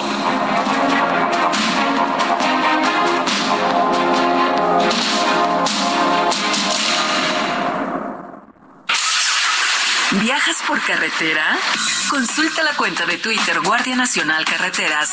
En arroba gn-carreteras podrás revisar en tiempo real si hay accidentes o bloqueos, así como las condiciones del tránsito vehicular en las carreteras federales.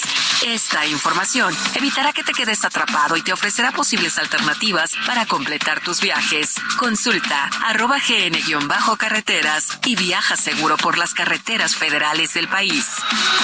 Heraldo Media Group. Martin Luther King Jr. fue asesinado un día como hoy en Tennessee, Estados Unidos, a los 38 años de edad.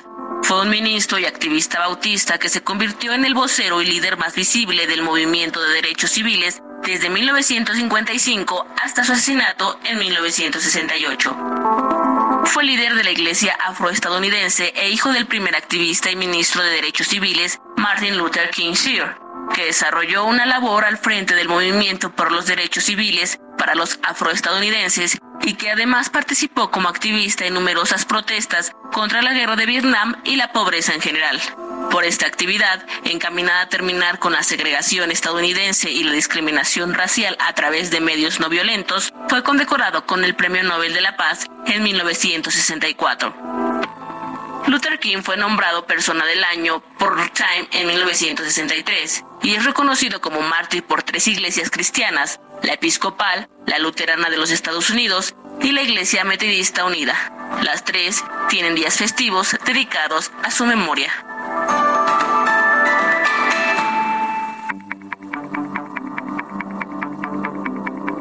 Jaque Mate con Sergio Sarmiento.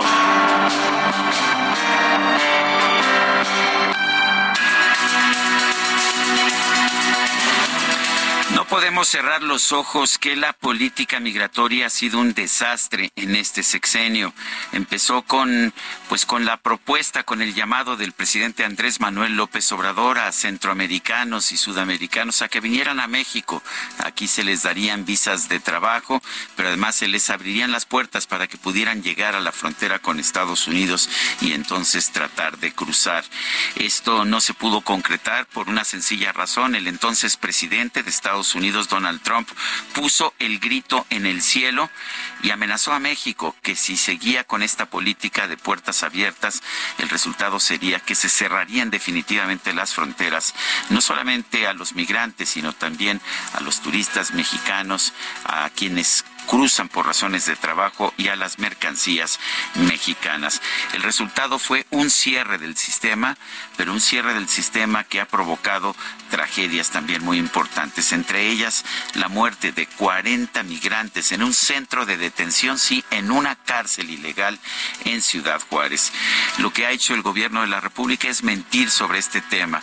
Dice que los inmigrantes están siendo rescatados cuando en realidad están siendo detenidos Dicen que son colocados en albergues cuando en realidad son encarcelados, son detenidos por el delito pues de tratar de, de, de tener una vida mejor, de aspirar a una vida mejor.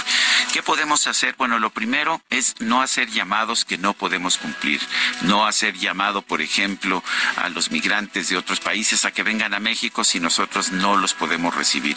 Y los que ya están aquí tienen que poder trabajar. Esto es absolutamente indispensable. Si una persona no puede ganarse la vida, si no puede trabajar, es ineludible que termine finalmente o pidiendo limosna con todo lo que esto significa o robando. Y creo que eso no es lo que, lo que debemos estar promoviendo aquí en nuestro país. México ha tenido una política migratoria mucho más cerrada que la de otros países durante mucho tiempo. Por eso el número de personas nacidas en el extranjero en nuestro país es de los más bajos del mundo, menos del 1%. Esto contrasta con el 14% de los Estados Unidos o el 23% de Canadá. Y sabe usted, los migrantes ayudan, nos traen perspectivas nuevas y usualmente llegan con muchas ganas para trabajar. Tenemos que cambiar, por lo tanto, nuestra política migratoria. Tenemos que respetar los derechos humanos de los migrantes, por supuesto, pero también dejarlos trabajar. Finalmente, el trabajo ennoblece a quien quiera que lo practica. Yo soy Sergio Sarmiento y lo invito a reflexionar.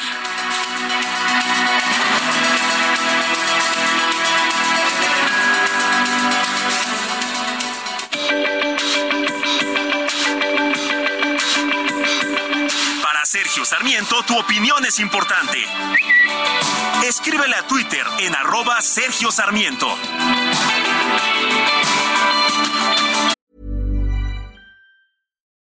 Millions of people have lost weight with personalized plans from Noom, like Evan, who can't stand salads and still lost 50 pounds. Salads, generally, for most people, are the easy button, right?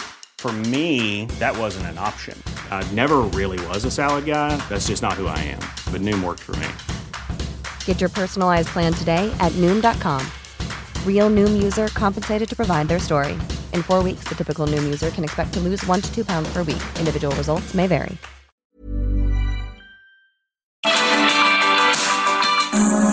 Químico Guerra. Con Sergio Sarmiento y Lupita Juárez. Químico Guerra, ¿cómo estás? ¿Qué nos tienes esta mañana? Pues una buena noticia, Sergio Lupita.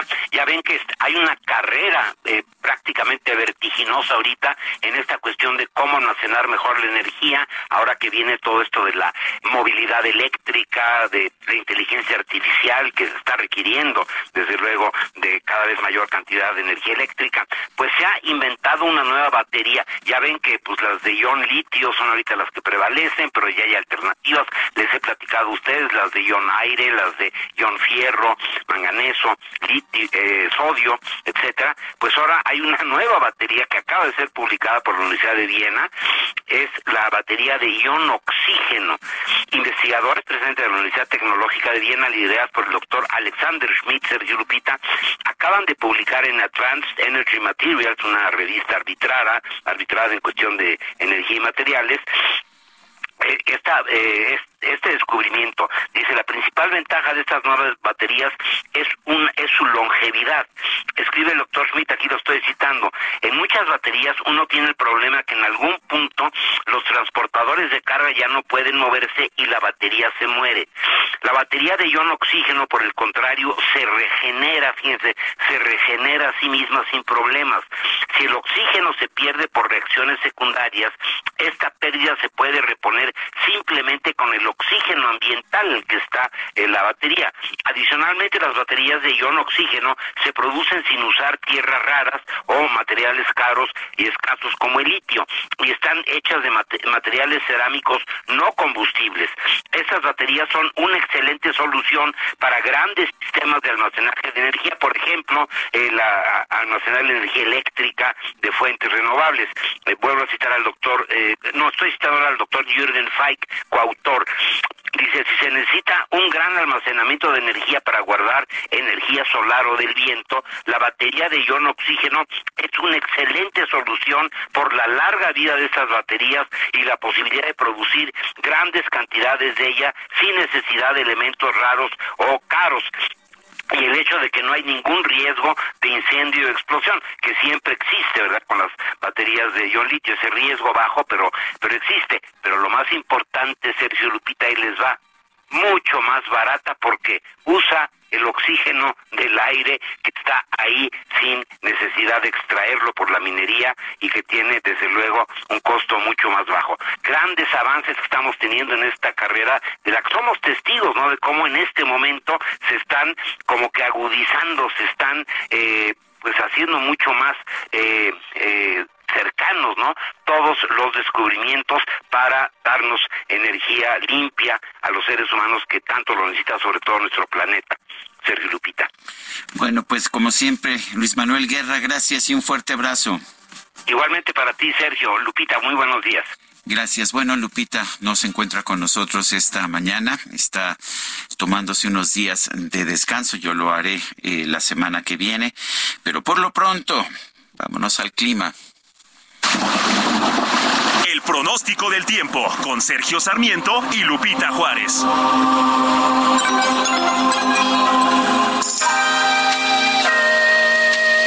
Elizabeth Ramos, meteoróloga del Servicio Meteorológico Nacional de la Conagua. Adelante con tu información. Gracias, Sergio. Muy buenos días a ti, al amable auditorio. Pues, Sergio, tenemos el Frente Frío número 47, una línea seca y las corrientes en chorro polar y subtropical que van a ocasionar rachas de viento de 80 a 100 kilómetros por hora con tolvaneras en Chihuahua y rachas de 60 a 80 kilómetros por hora también con tolvaneras en estados del noroeste, norte y noreste del país. Además, se prevén lluvias y chubascos con descargas eléctricas en Coahuila, Nuevo León, Tamaulipas y San Luis Potosí. Por su parte, el ingreso de humedad del Golfo de México originará algunas lluvias aisladas en estados del oriente y centro del territorio nacional. Les comento que una circulación anticiclónica mantendrá la onda de calor en gran parte del territorio nacional, con temperaturas máximas superiores a 40 grados Celsius en zonas de Coahuila, Nuevo León, Tamaulipas, San Luis Potosí, Jalisco, Colima, Michoacán, Guerrero, Hidalgo, Morelos, Veracruz, Oaxaca, Campeche y Yucatán. Así que les recomendamos mantenerse bien hidratados y poner especial atención en niños menores a 5 años y adultos mayores para evitar golpes de calor. Este es el reporte, Sergio. Regresamos contigo. Gracias, Elizabeth es Elizabeth Ramos y bueno, son las ocho con cuarenta y un minutos. El gobierno federal solicitó formalmente a la Suprema Corte de Justicia que revierta los acuerdos que admiten a trámite la demanda y ordenan suspender los efectos del llamado Plan B electoral. Iván Saldaña nos tiene el reporte. Adelante, Iván. Buenos días. La presidencia de la República solicitó ayer a la Suprema Corte de Justicia de la Nación revertir el freno que dio al Plan B de reforma electoral a través de una suspensión que otorgó el ministro Javier Lainez Potisek, pues acusa que está fuera de las facultades del máximo tribunal constitucional del país. A través de un comunicado, la Consejería Jurídica del Ejecutivo Federal reprocha que el Poder Judicial también tiene límites en su actuar. Además, anuncia que promovieron ante la Suprema Corte los recursos de reclamación para revertir estos fallos que califica de inauditos en contra del Plan B. Se argumenta que la Suprema Corte no debió admitir la demanda presentada por el Instituto Nacional Electoral debido a que el artículo 105, fracción 1 de la Constitución, prohíbe al máximo tribunal tramitar este tipo de controversias constitucionales en contra de leyes electorales, como son el conjunto de normas que integran el Plan B. Para el Poder Ejecutivo a cargo del presidente Andrés Manuel López Obrador, la Corte debió negarse a la suspensión solicitada por el INE porque su otorgamiento contraviene el artículo 105 de la Constitución. La presidencia de la República destaca que nunca en la historia de la Corte se había ocurrido que un solo juez constitucional suspendiera la vigencia de cuatro leyes y que de forma unilateral ordenara revivir reformas del Congreso de la Unión pues a su criterio eso constituye una evidente violación al principio de violación de poderes. Sergio Lupita, el comunicado concluye, se espera que el máximo tribunal constitucional revoque tanto la admisión como la suspensión de las leyes electorales aprobadas por el Congreso de la Unión y así preservar los equilibrios entre los poderes de la Unión. Mi reporte esta mañana. Bueno, gracias Iván Saldaña por esta información. Bueno, y en otros temas, Guadalupe Tadei Zavala rindió protesta como consejera presidenta del Instituto Nacional Electoral. Elia Castillo estuvo al pendiente, nos tiene este reporte. Elia, adelante. Muy buenos días, Sergio Lupita. Los saludo con mucho gusto a ustedes y al auditorio. Así es, ayer en un hecho histórico, Guadalupe Tadei Zavala rindió protesta como nueva consejera presidenta del Instituto Nacional Electoral. Con ello se convierte en la primera mujer en ocupar este cargo. También tomó protesta los nuevos consejeros Ritabel López, Jorge Montaño y Arturo Castillo, quienes ocuparán este cargo durante el periodo que comprende el 4 de abril de 2023 al 3 de abril de 2032. Durante esta sesión protocolaria que duró cerca de tres horas, la nueva consejera presidenta llamó a replantear el costo de la democracia y el abaratamiento de las elecciones porque dijo es un clamor de la sociedad. Se pronunció por abrir un periodo de análisis para reducir el presupuesto del órgano electoral y confió en que ella y los nuevos consejeros contribuirán al incremento de la vida democrática del país. Escuchemos parte de lo que comentó durante esta sesión. Eh, repetir lo dicho, hay muchas cosas de las cuales tenemos que sentirnos orgullosos hasta este momento, pero hay otras cosas que también tenemos que mejorar. Una de las cosas que nos sentimos muy orgullosos, por ejemplo, es que el INE sea un referente a nivel nacional en términos de la calidad de, los, de la organización de los procesos electorales. Eso nadie lo podemos negar. Y lo hemos construido todos los que estamos aquí juntos.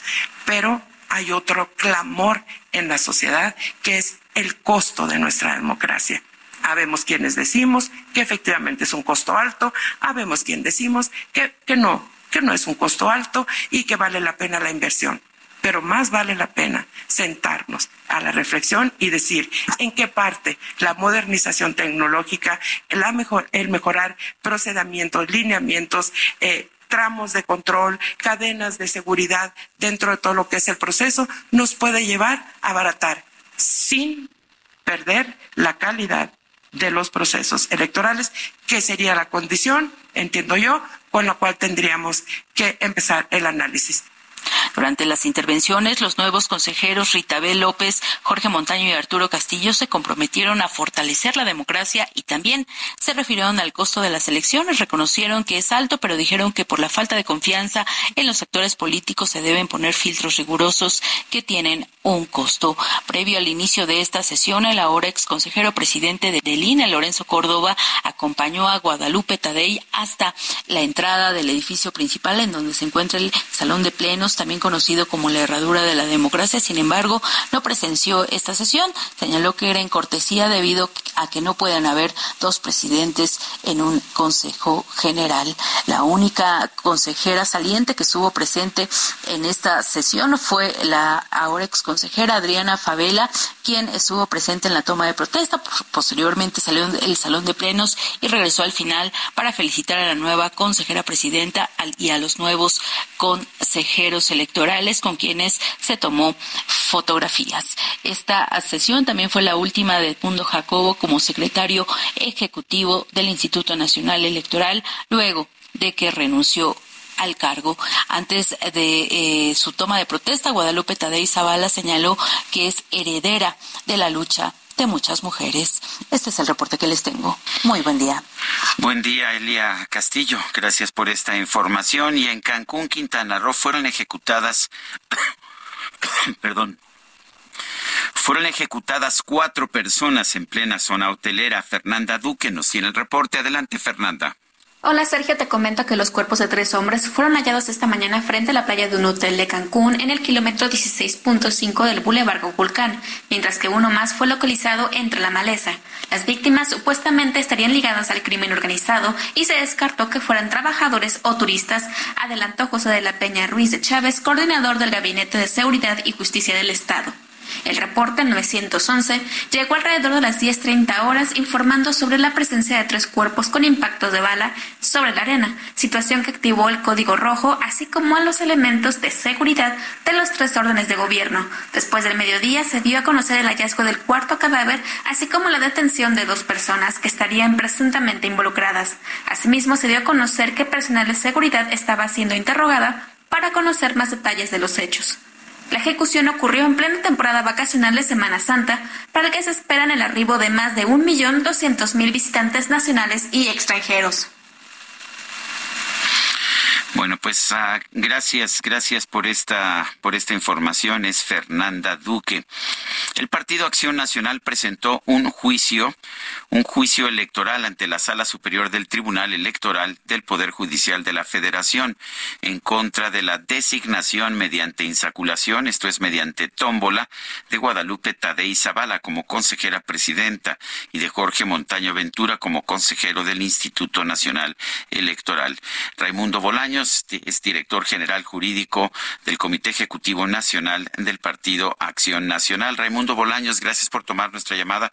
Cuéntanos acerca de esta, pues de esta inconformidad, de esta, este recurso presentado por el PAN ante la Sala Superior del Tribunal Electoral.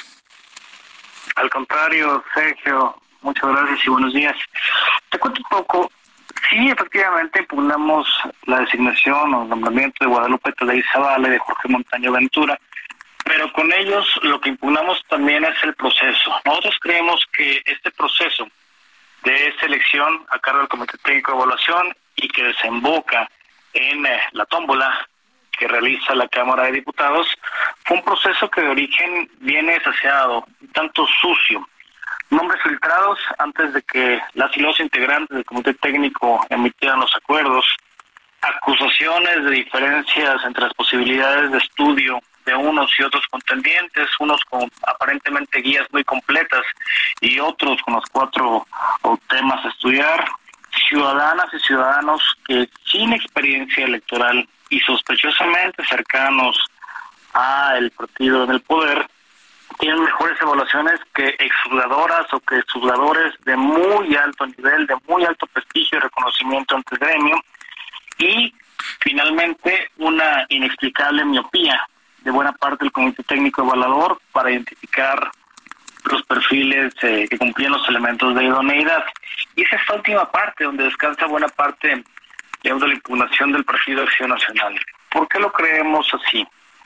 Porque sobre todo Guadalupe eh, Tadei Zavala tiene al menos siete familiares que laboran muy cercanos a los gobiernos de Morena. Es tía de un par, también sus hijos laboran ahí misma, eh, y, sus sobrinos y demás. ¿Y qué creemos ahí? Primero, la legislación, no el PAN, sino la misma legislación, sí establece causas para que las juzgadores o los juzgadores no conozcan de asuntos en los que puedan tener algún interés personal. ¿Qué tipo de, de, y esto se conoce jurídicamente como impedimentos para que el juzgador lo pueda conocer? Uno de ellos es que quien juzga tenga un parentesco cercano con algunos de los interesados del asunto. En este caso, la hoy consejera presidenta del INE tiene, insisto, al menos siete familiares que laboran muy cercanos en los labores en, en, funciones con el partido Morena, en gobiernos que emanan de ellos a muy altos niveles, y esto nos hace, eh, o hace que Morena y estos gobiernos sean patronos de buena cantidad de familiares directos. Si eso se traslada a un juzgador, como ella es un árbitro en la elección, eh, ella tendría que excusarse de participar en los asuntos que conocía Morena.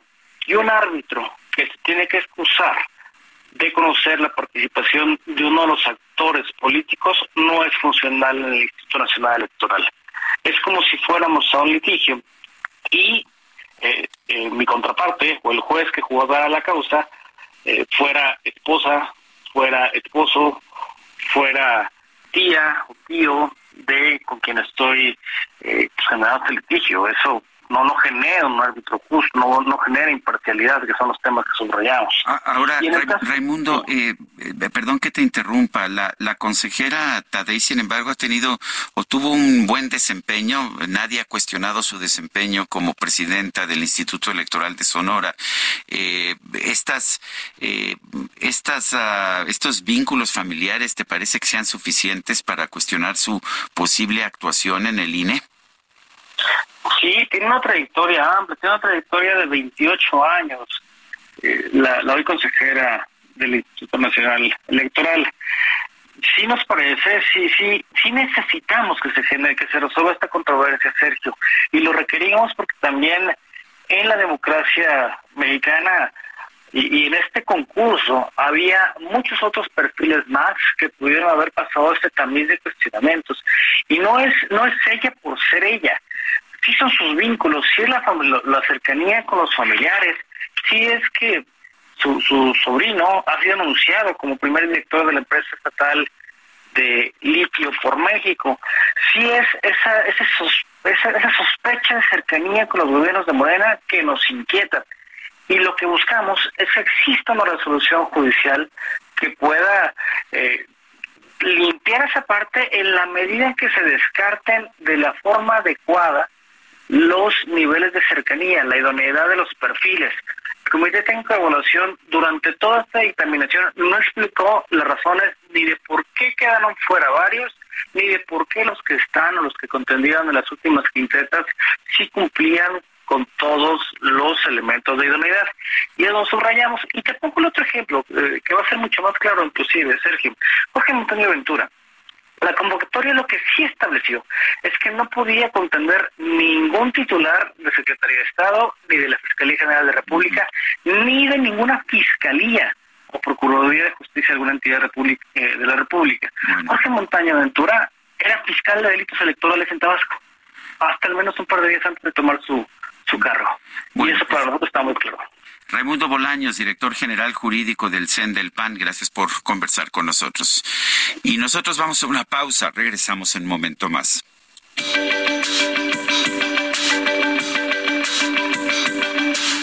Sarmiento y Lupita Juárez quieren conocer tu opinión, tus comentarios o simplemente envía un saludo para ser más cálida esta mañana. Envía tus mensajes al WhatsApp 55 20 10 96 47.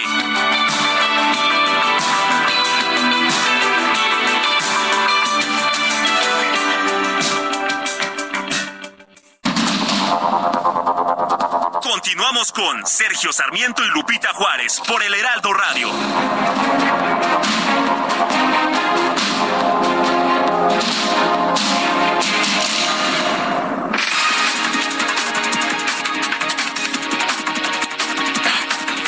Son las nueve de la mañana, nueve de la mañana en puntísimo. Vámonos a un resumen de la información más importante de esta mañana.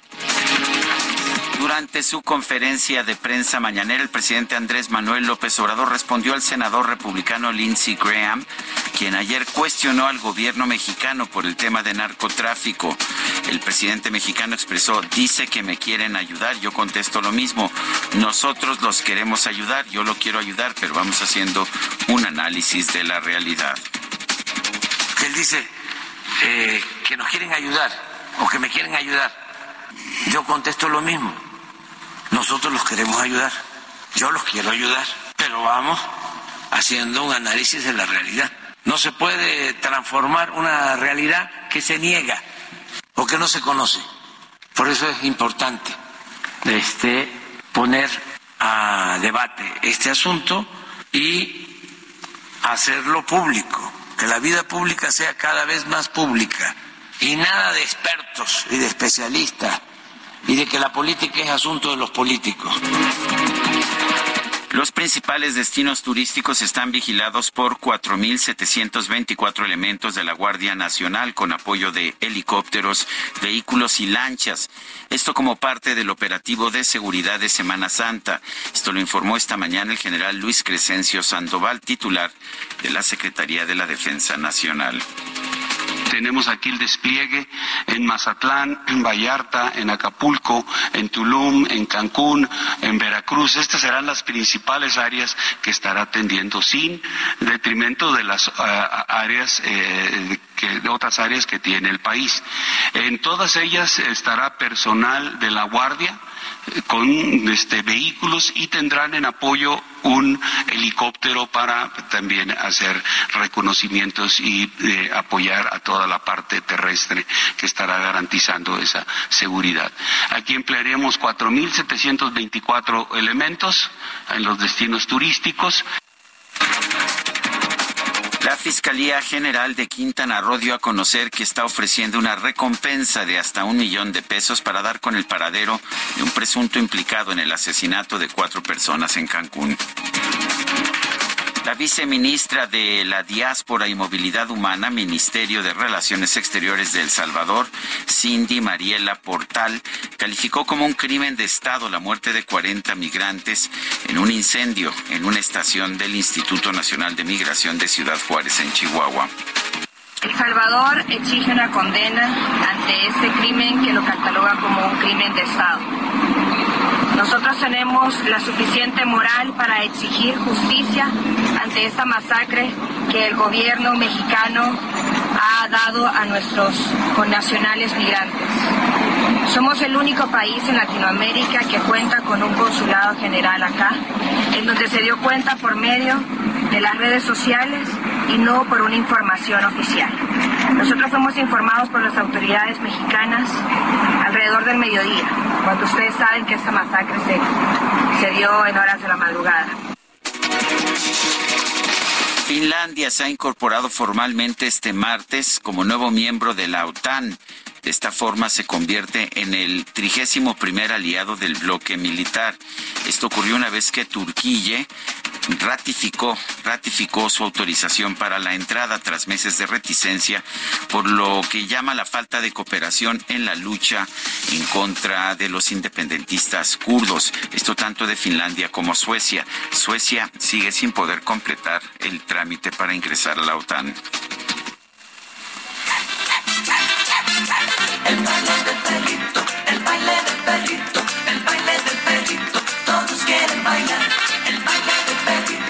Social Twitter cambió su logo por el de Dogecoin, una criptomoneda que utiliza como logo una fotografía de un famoso perrito.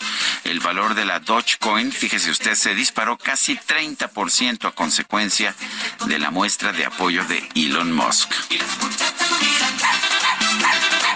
Y los muchachos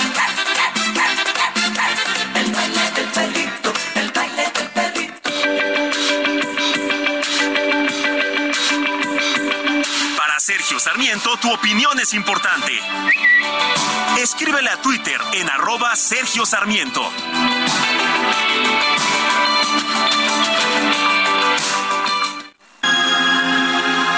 Quiso volar igual que las gaviotas, libre en el aire, por el aire libre. Y los demás dijeron, pobre idiota, sabe que volar es imposible, mas extendió las alas hacia el cielo y poco a poco fue ganando altura. Y los demás quedaron en el suelo guardando la cordura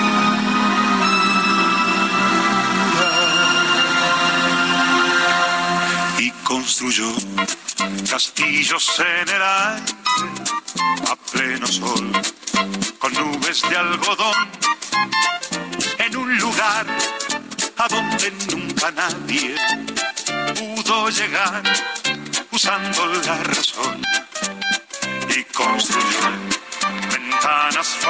Bueno, pues esto se llama Castillos en el Aire. Seguimos escuchando a Alberto Cortés en el aniversario de su fallecimiento. Murió el 4 de abril de 2019. que tienen mucho que ver con el amor. En los demás, al verlo tan dichoso, Tenemos mensajes de nuestro público. Dice una persona, buenos días Sergio, les platico que aquí en Los Reyes La Paz, Estado de México, nos subieron la leche, cuatro pesos de un jalón y no avisaron. Muchos tuvieron que regresar a sus casas para conseguir dinero, porque uno lleva lo justo. Bueno, mi duda, y no sé si sepan que Segalmex está en esto de la leche, porque afuera de la lechería hay los rótulos de este ente gubernamental y como tuvieron un desfalco, ya se hizo público, están tapando un agujero y afectan a muchas personas que no tenemos ni idea de por qué hacen esto. Y bueno, no era este el gobierno para los pobres, esto lo firma Alfredo. Dice otra persona, feliz día para todos, paso lista, atenta a sus comentarios, lamentando la situación que vive mi México, lleno de odio que provoca la bestia que tenemos como presidente. Esto lo firma Irma. Dice otra persona, buenos días, don Sergio, sin Lupita, impresionante lo corrupto que es este desgobierno de López Obrador, Segalmex, el Instituto Nacional de Migración, el Metro, la maestra Delfine, desde luego, sus tres elefantes blancos, lo firma Francisco 1955. Son las nueve de la mañana con ocho minutos, según el Global Wind Report 2023, realizado por el Global Wind Energy Council, países como México, Argentina, Perú, Nigeria, Tanzania y Tailandia fueron ubicados dentro de un semáforo en color rojo en energía eólica. Ramón Fiestas es presidente del Consejo Global de Energía Eólica para Latinoamérica. Don Ramón Fiestas, gracias por tomar nuestra llamada. Cuéntenos por qué estamos en, en un semáforo rojo y cuál es la situación del uso de la energía eólica en México. Hola Sergio, buenos días. Muchas gracias por darnos la, oportunidad de explicarnos.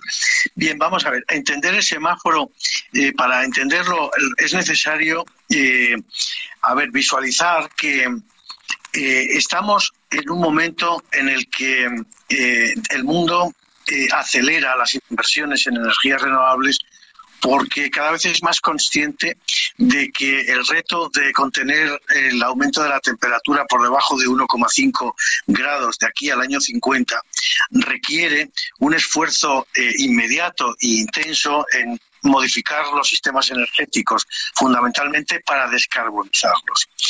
Estamos viendo que eh, las corrientes más importantes que se están produciendo en el mundo para eh, avanzar en esta dirección vienen de los Estados Unidos de Norteamérica con la aprobación de, la, reciente Inflation Reduction Act, que es una ley que está promoviendo de forma intensiva la transición energética y la instalación de, generación de origen renovable, ya sea eólica o fotovoltaica.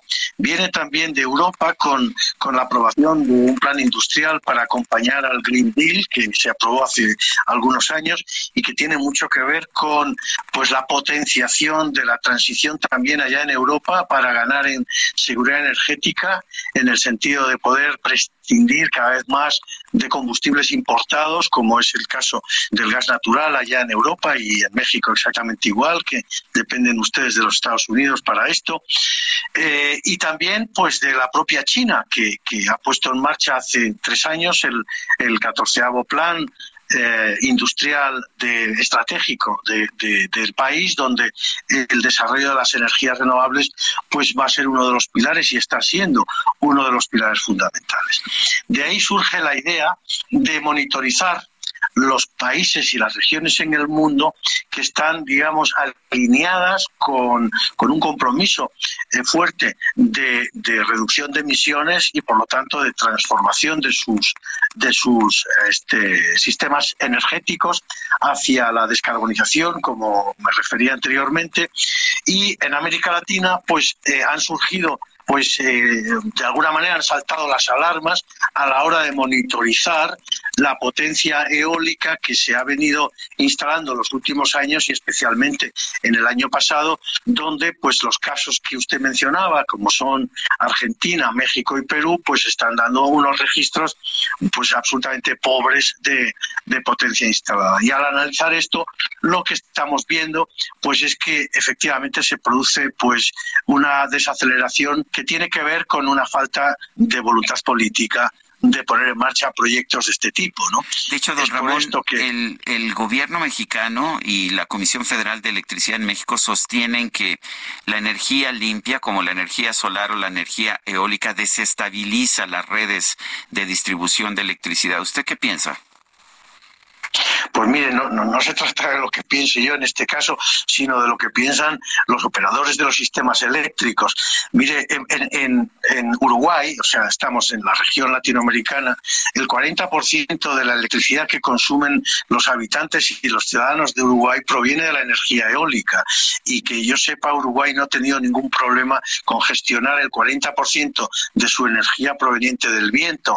Le puedo poner ejemplos en el mundo entero eh, de de, países que superan en un 25% su capacidad eh, eléctrica instalada con eólica y no han tenido jamás un problema relacionado con la gestión de los sistemas eléctricos y con la seguridad energética. Por lo tanto, eh, esto es, digamos, un argumento que no se sostiene desde el punto de vista técnico y que normalmente se utiliza pues para desincentivar o para generar confusión entre los operadores de cara a tomar decisiones sobre la tecnología que quieran instalar en, el país. Don Ramón, ¿cuál, es la situación de México? ¿En qué, qué porcentaje nos encontramos? Eh, por ejemplo, comparado con este, con este dato que nos daba de Uruguay.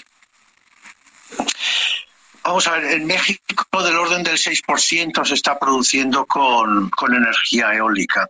Mm, México en estos momentos está por debajo del cumplimiento de los compromisos que en su, en su día había asumido para poder llegar a los niveles de descarbonización que se habían propuesto ya en el año 25. Quiere decir que el horizonte no es el horizonte del 50, sino del 25 México en su momento, pues el Congreso de, de, los Diputados había adoptado unas resoluciones donde había propuesto que el 35% de la energía eh, eléctrica que se consumiera, el 35%, eh, que se consumiera en el año 25, procediera de fuentes renovables, no solamente eólicas, sino renovables, incluyendo la hidroeléctrica e incluyendo también la fotovoltaica. Pues en estos momentos México no está cumpliendo con, con, el objetivo ni es previsible que cumpla según pues las, las eh, previsiones que se tiene de los proyectos anunciados para poder, digamos, eh, ambicionar el cumplimiento del objetivo. Por lo tanto, no vemos la la posibilidad de que pueda alcanzar México el objetivo de que su 35% de electricidad provenga de fuentes renovables de aquí a dos años. Pues Ramón Fiestas, presidente del Consejo Global de Energía Eólica para Latinoamérica, yo le agradezco el haber tomado esta llamada.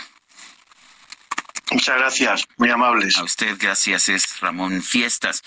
Y vamos con, vamos con otros temas. Cuando son las nueve de la mañana con quince minutos, el actor Pablo Perroni nos está presentando una nueva puesta en escena. Es la puesta en escena de Un Dios Salvaje bajo la dirección de Miguel Septién.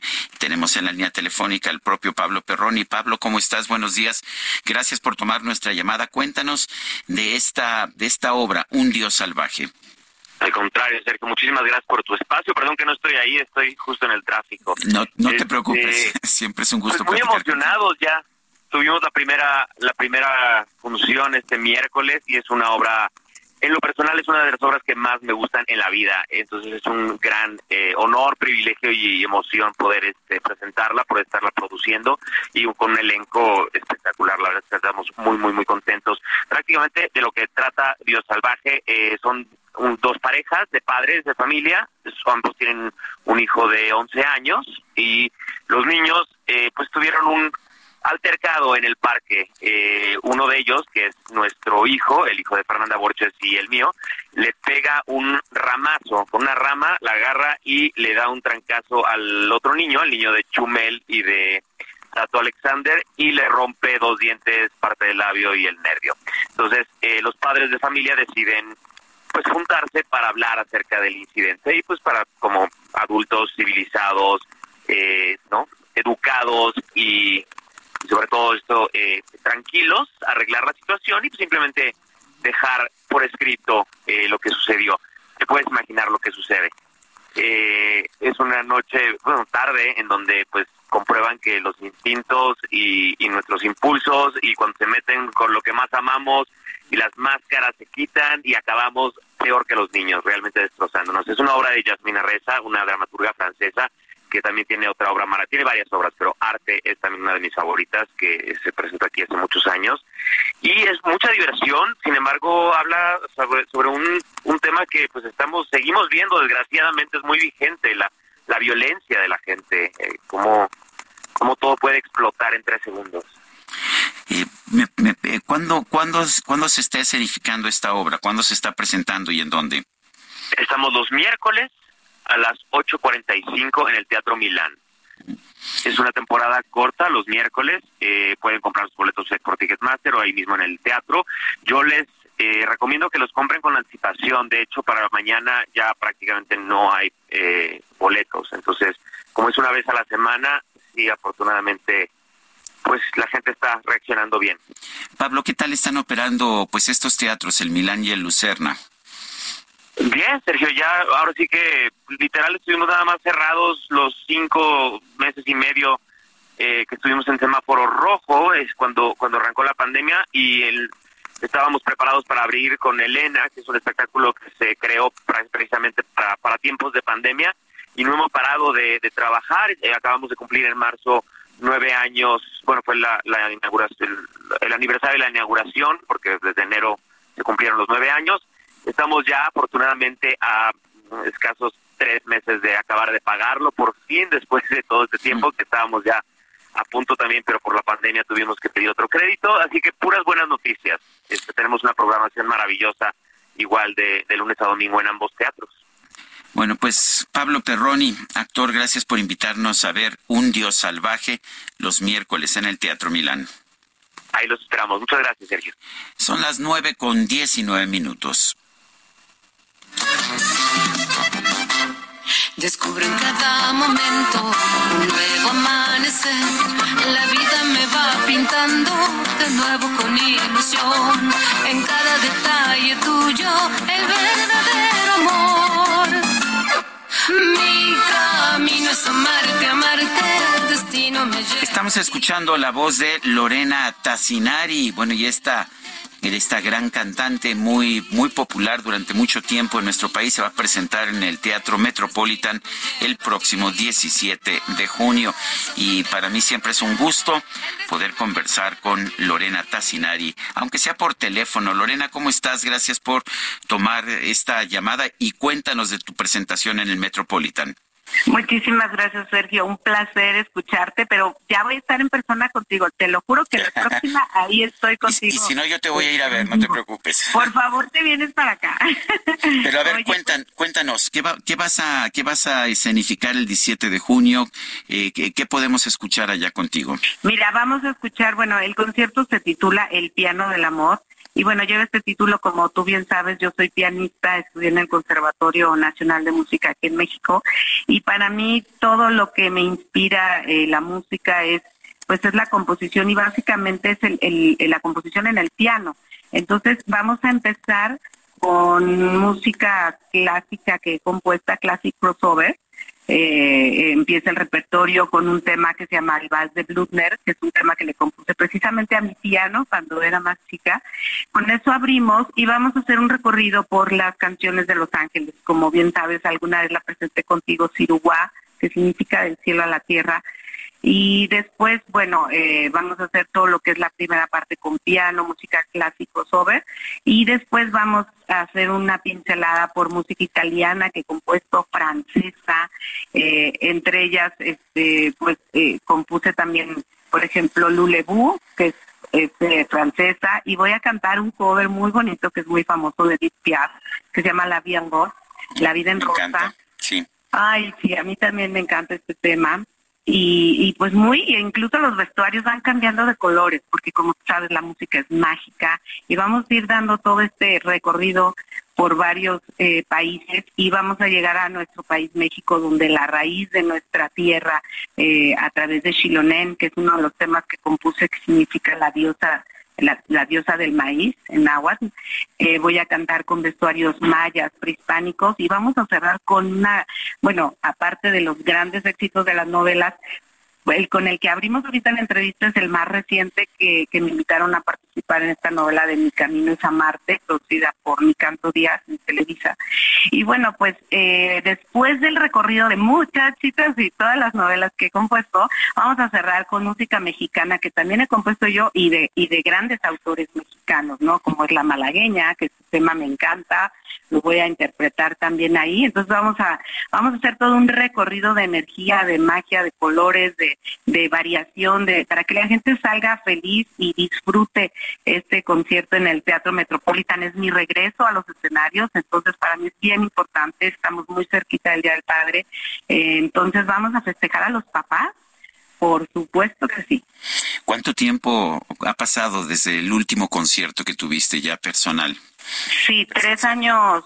Fue un poquito antes de la pandemia, que fue en la sala Eugene George Y, de repente, pues ya teníamos todo planeado para empezar la gira, era un tour maravilloso, eh, pero bueno, pues eh, desafortunadamente pasó lo que tenía que pasar, pero bueno, son experiencias que además me fortalecieron más como compositora, como cantante, siempre he seguido entrenando la disciplina vocal y pianística, yo creo que es fundamental y durante esta pandemia este nació también Maracaí, un álbum muy lindo, este muy eh, con tiene danzón sinfónico, tiene eh, pues tiene tiene ya sabes que soy muy inquieta para componer y sueño la música, entonces pues dentro de la pandemia compuse tres álbumes, Maracaí, eh, bueno Lulebuk, no sé si ya lo había sacado, hice El piano del amor y lo pueden descargar en todas mis plataformas digitales es eh, Lorena-Bajo bueno, mi Instagram es Lorena-Tacinari y las plataformas, bueno, pones Tacinari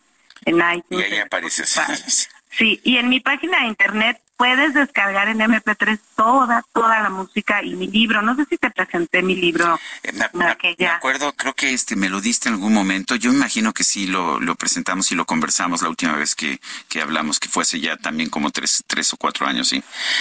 Ah, pues ahí vamos a, vamos a tener, de hecho, en el Teatro Metropolitan a, disponibles los, los, los, libros, sí, los libros del secreto en la música de Los Ángeles, pues donde viene todo este poder de sanación a través de la música. A veces la gente pues nada más escucha la música, pero no sabe realmente el impacto que, Lo que, detrás.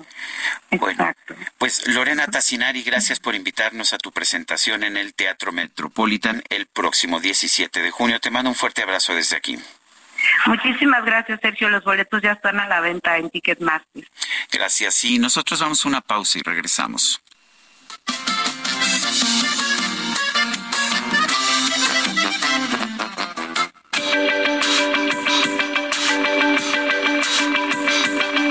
Sergio Sarmiento y Lupita Juárez quieren conocer tu opinión, tus comentarios o simplemente envía un saludo para hacer más cálida esta mañana.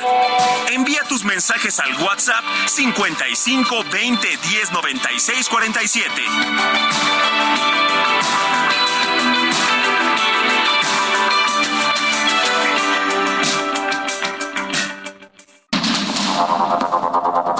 Continuamos con Sergio Sarmiento y Lupita Juárez por el Heraldo Radio.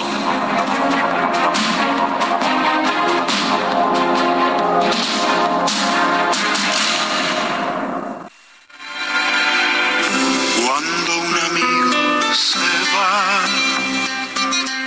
queda un espacio vacío que no lo puede llenar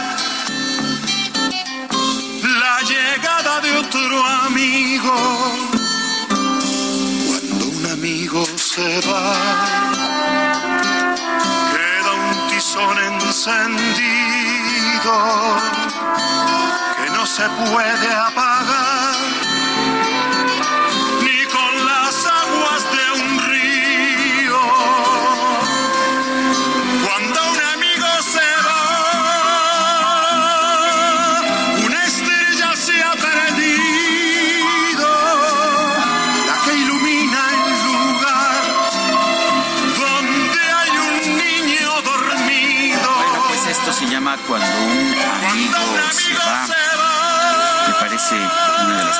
más entrañables de Alberto Cortés, a quien estamos recordando hoy. Y bueno, no, me la pidió, me la pidió un amigo precisamente. Eh, y bueno, pues con gusto se, la ponemos aquí. Tenemos uh, mensajes de nuestro público, Alma Rosa Arjona desde Coyoacán, dice, preciosos dúo dinámico, preocupante la demencia del presidente, lo peor de sus seguidores que tienen, les, les habrán hecho brujería, porque él tiene mucha relación con los brujos de Catemaco, es Alma Rosa Arjona. Otra persona dice un saludo desde La Paz, Baja California Sur. Me encanta escucharlos cada mañana al ir a caminar, todos sus comentarios muy acertados y la música que endulza nuestros oídos, fabulosa. Gracias, Ángeles Navarro. Son las nueve con treinta y dos. Vamos con información que nos tiene Mónica Reyes. Adelante. Gracias, Sergio Lupita, amigos del Heraldo Radio. Aprovechen de Home Depot y reciben una mensualidad de regalo al comprar a 15 meses sin intereses con tu tarjeta de crédito Citibanamex o al comprar a 18 meses sin intereses con tu tarjeta de crédito de Home Depot Citibanamex. Vigencia del 30 de marzo al 9 de abril del 2023. Condiciones en citibanamex.com diagonal promociones. CAT promedio 80.6% sin IVA calculado el 22 de noviembre del 2022 y vigente el 22 de mayo del 2023. Regreso con ustedes. Bonita mañana. Gracias. Bueno, gracias a ti, Mónica Reyes. Son las nueve con treinta y tres minutos. Vamos con la micro deportiva que ya se acerca. Te has vuelto loco, DJ. No me importa lo que de mí se diga. Vive usted su vida, que yo vivo la mía. Esta es la hora perfecta. En tus oídos. En vivo. En vivo. La micro deportiva.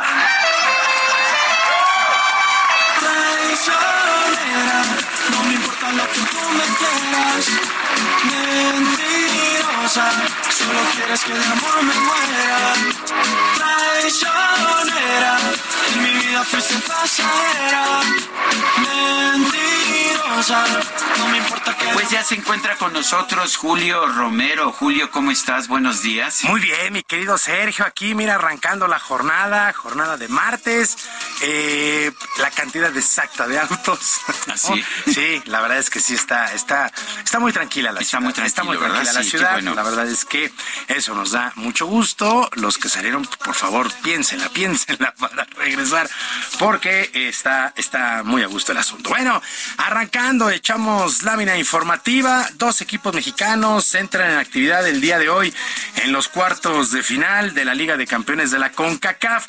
A las seis de la tarde, el equipo del Atlas estará visitando el equipo de la MLS del Filadelfia en el Subaru Stadium. El defensa rojinegro eh, Gadi Aguirre espera sacar un buen resultado que les permita finiquitar la serie en el Estadio Jalisco para la vuelta. Puede que, sean favoritos por ser aquí en el en su en su cancha, pero a nosotros no no nos este no nos asusta eso. Eh, hemos jugado igual muchos partidos con con, con todo en contra en cuestión de, de la afición. Pero bueno, son, no son solo 90 minutos, son 180. Mi pedazo de sol, la niña de mis ojos, tiene una colección. Que se metieron a la siguiente ronda con un regreso importante en la cancha del Estadio Jalisco. Para las 8 de la noche, los Esmeraldas de León estarán recibiendo al Violet Athletic de Haití. Previo a este compromiso, el técnico del conjunto leonés, Nicolás Larcamón, retomó el tema del conato de bronca que tuvo con Fernando Ortiz, su homólogo de la América, el pasado fin de semana en la cancha del Estadio Azteca. Eh, lo que pasa en la cancha muere en la cancha. Eh, es fútbol. El fútbol y, tenemos que, que entender eso.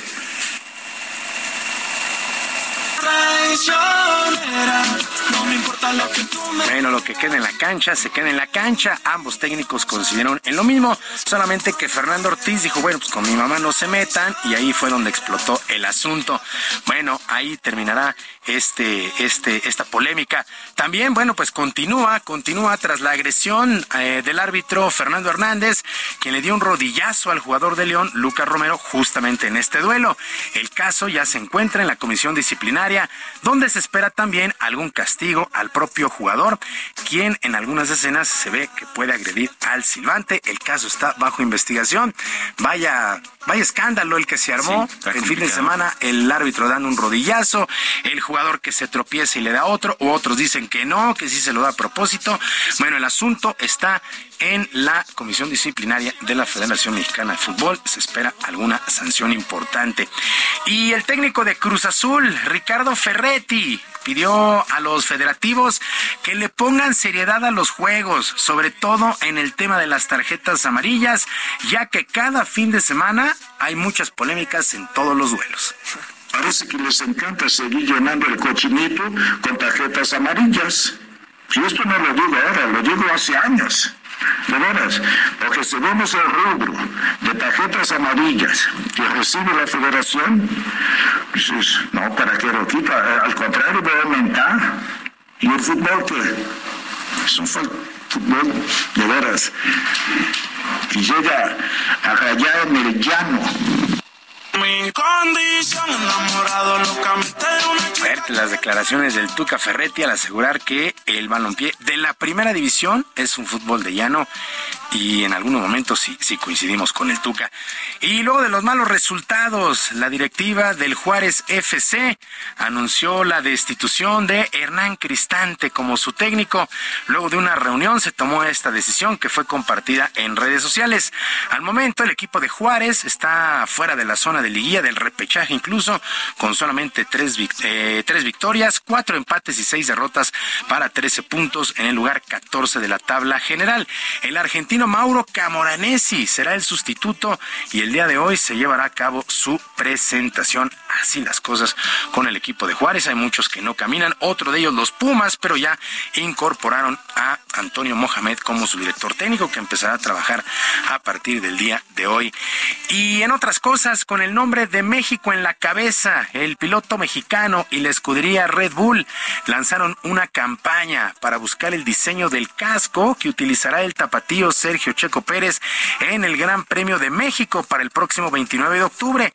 En la invitación en redes sociales se pide a los aficionados que manden sus respectivas propuestas para que Checo en su RB19 siente el apoyo más de cerca. El sitio se ha denominado El Paddock y en esas redes sociales están las ligas correspondientes. ¿Quiere usted ser parte del diseño del casco de Checo Pérez? Lo puede hacer, la verdad es que lo puede hacer. Una propuesta bien, bien interesante.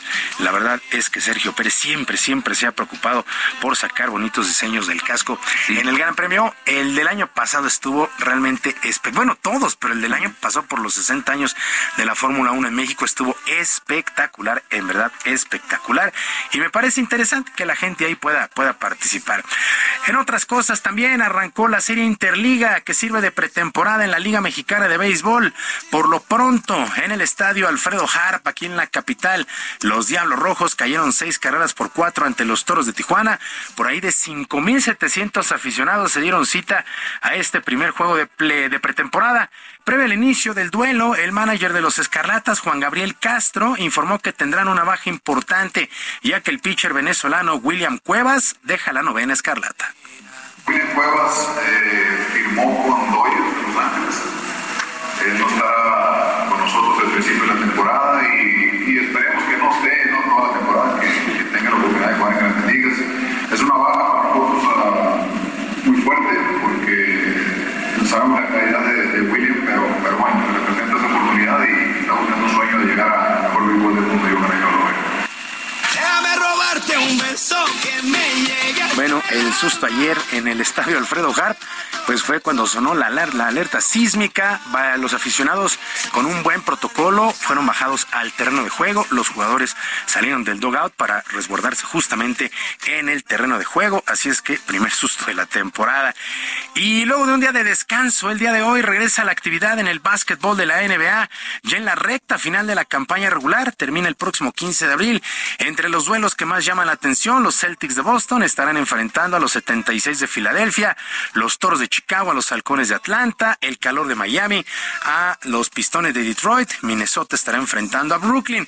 ¿Cómo está el momento? Al momento, las clasificaciones en la conferencia del Este. En los playoffs están Milwaukee, Boston, Filadelfia, Cleveland y los Knicks de Nueva York, ya con boleto seguro. En la conferencia del oeste, Denver, Memphis y Sacramento. Y con muy buenas posibilidades, nada más les falta amarrar el boleto, los Phoenix, los Clippers de Los Ángeles y los Guerreros de Golden State. Repito, el próximo 15 de abril termina la temporada en la NBA. Sergio, amigos del auditorio. Empiezan los playoffs, ¿no? Sí, empiezan los playoffs, ya. Se viene, se viene la época importante. Ayer fue el campeonato colegial que sí, estuvo buenísimo. bueno, sí, ya dominó la Universidad de, de Connecticut bastante. Yo, mi corazoncito estaba con los aztecas de San Diego, San Diego State, pero bueno. Fue una buena Final Four como siempre y de los eventos más, más seguidos, más seguidos. Allá en Estados Unidos. Sí, sí, justamente le dieron este día de descanso a la NBA para centrar todo en la, en la NCAA. Fue un muy buen juego, una buena Final Four, pero en la NBA ya se viene el cierre. Así es, veremos los como siempre, gracias, Julio. Al contrario, Sergio, nos escuchamos el día de mañana. Son las nueve con cuarenta y dos minutos. Ante la falta de agua que afecta al Valle de México, las Secretarías de Agricultura y de Defensa Nacional pusieron en marcha el programa de bombardeo de nubes. Esto es a lo largo de las presas del sistema Cutzamala, que comprende Ciudad de México y los estados de México y Michoacán. ¿Cómo funciona este sistema? ¿Realmente, realmente produce lluvia? Vamos a conversar con Manuel Mustieles, él es creador de la patente mundial de Rainmaker para sembrado de nubes. Ingeniero Mustieles, Manuel Mustieles, gracias por tomar nuestra llamada y cuéntenos qué tan, qué tan eficaz es este, pues este bombardeo de nubes. Sergio, muy buenos días. Agradezco el espacio y le mando un saludo Gracias. a toda tu audiencia. Mira, este, e, este técnica de bombardeo de nubes tradicionalmente se ha hecho con pirotecnia, eh, cuetones, bengalas, bombas, este, soluciones quemadas, lo cual eh, pues suelta un, un yoduro de plata en una forma de cristalización que no es tan eficiente como Rainmaker, porque Rainmaker tiene los cristales de, de los puntos de criogenización disponibles en forma líquida y fría. ¿Qué es lo que pasa? Es muy sencillo, nosotros esperamos en una nube una solución verdadera, estable, de, cristales de yoduro de plata, los hemos llamado nanotecnología porque son muy chiquitos, pues. No vamos a entrar en este tema ahorita, después podemos abundar, pero cuando nosotros esperamos esos cristales en, en las nubes, este, el agua se, se va juntando alrededor del, del cristal, es un fenómeno físico que se llama absorción, se absorben en el cristal y se forma una gota y ya cuando tiene suficiente peso precipita. ¿Y qué tan eficaces? ¿Qué tanto? Digo, porque a veces las condiciones de la atmósfera pueden ser de muy secas, pero ¿qué tan eficaz es este sistema? Mira, Sergio, hemos hecho en estos tres años del 2020 a la fecha mm, bastantes más que 200 vuelos en la República Mexicana eh, y en todos se ha obtenido un resultado positivo. O sea, en todos ha llovido. O sea, es 100% eficaz. El reporte oficial es 98.7% de eficacia reportada en los vuelos. De, de, repente, pues sí, algún vuelo no ha tenido la, la, el resultado que nosotros queremos. Y el resultado siempre es que llueva más de lo que está pronosticado. Mm. Eh, ¿Qué tanto consideras que esta es la solución adecuada para pues nutrir el sistema Kutsamala que está en una situación realmente muy pobre? Mira, de acuerdo a la experiencia que hemos tenido en otras regiones con condiciones mucho más adversas para provocar la precipitación, eh, yo considero que en el sistema Cuchamala vamos a poder recargar ese, ese sistema hídrico de una manera eficiente y sobre todo para que tu audiencia esté tranquila, de una manera segura. Eh, la cantidad de yoduro de plata, que es el, el elemento que se, que se aplica, es muy poquita. Para decirte cantidades, la concentración que nosotros estamos pensando que caiga de yoduro de plata en el agua precipitada es del orden de 2.2 por 10 a la menos 6 partes por millón. Ese número es muy difícil de entender. En términos de la química es cero. No hay un instrumento que pueda detectar el yoduro de plata en el agua precipitada. Y número dos, el yoduro de plata es, un, eh, es una sustancia firmemente unida entre los dos iones, el de plata y el de yodo, lo cual lo hace absolutamente insoluble en el agua y tampoco se afecta por el ácido clorhídrico que está en el en, el estómago de los de los eh, mamíferos. ¿Qué quiere decir esto? El LD50 oral agudo, que también es otro número muy raro, que nos habla al respecto de qué tan dañino es para el ser humano, es de 2.820 miligramos por kilogramo. O sea, estamos hablando de una sustancia que en términos científicos es segura y además es muy poquito lo que aplicamos. O sea, nosotros aplicamos 400 gramos de yoduro de plata en 100.000 hectáreas. Esto, cabe hacer mención, es la primera vez que la humanidad cuenta con una herramienta líquida con una concentración tan alta por eso los resultados han sido muy, muy satisfactorios. Pues ah, yo quiero agradecerte, Manuel Mustieles, creador de la patente mundial de Rainmaker para sembrado de nubes, el habernos explicado este tema. La verdad es que quienes no somos expertos, pues lo vemos con escepticismo. Me parece que como nos lo estás diciendo, bueno, pues es un instrumento que puede ser muy útil. Es correcto, agradezco el espacio este y vuelvo a, comentar que las lluvias se van a presentar, de eso no nos queda la menor duda, y es un agua que es muy segura, que no tiene ningún riesgo para la salud, ni a corto, ni a mediano, ni a largo plazo. Muy bien. Pues ingeniero Manuel Mustieles, gracias por esta llamada. Estoy para servirte, Sergio. Bueno, son las nueve con cuarenta y ocho. En los próximos días se colocará en lo que antes era la Glorieta de la Palma, pero que yo sigo llamando la Glorieta de la Palma y creo que veo muchos, muchos asentimientos ahí entre mi equipo, pues se va a colocar un nuevo ahuehuete. Cintia. Muy buenos días. Muy buenos días, Sergio, a ti y al auditorio. Pues la secretaria del Medio Ambiente, Marina Robles, informó que será a finales de abril o principios de mayo cuando se plante el nuevo ahuehuete en Paseo de la Reforma. En conferencia de prensa, la funcionaria capitalina explicó que esto ha tomado más tiempo de lo normal, toda vez que especialistas se encuentran sustituyendo el sustrato en la zona para evitar que el nuevo ejemplar se contamine con agentes patógenos. Eh, comentarte que Robles García destacó que los especialistas han recomendado que una vez colocado el ejemplar, este será resguardado por vallas metálicas para evitar que sea dañado tal cual ocurrió con el ahuehuete anterior.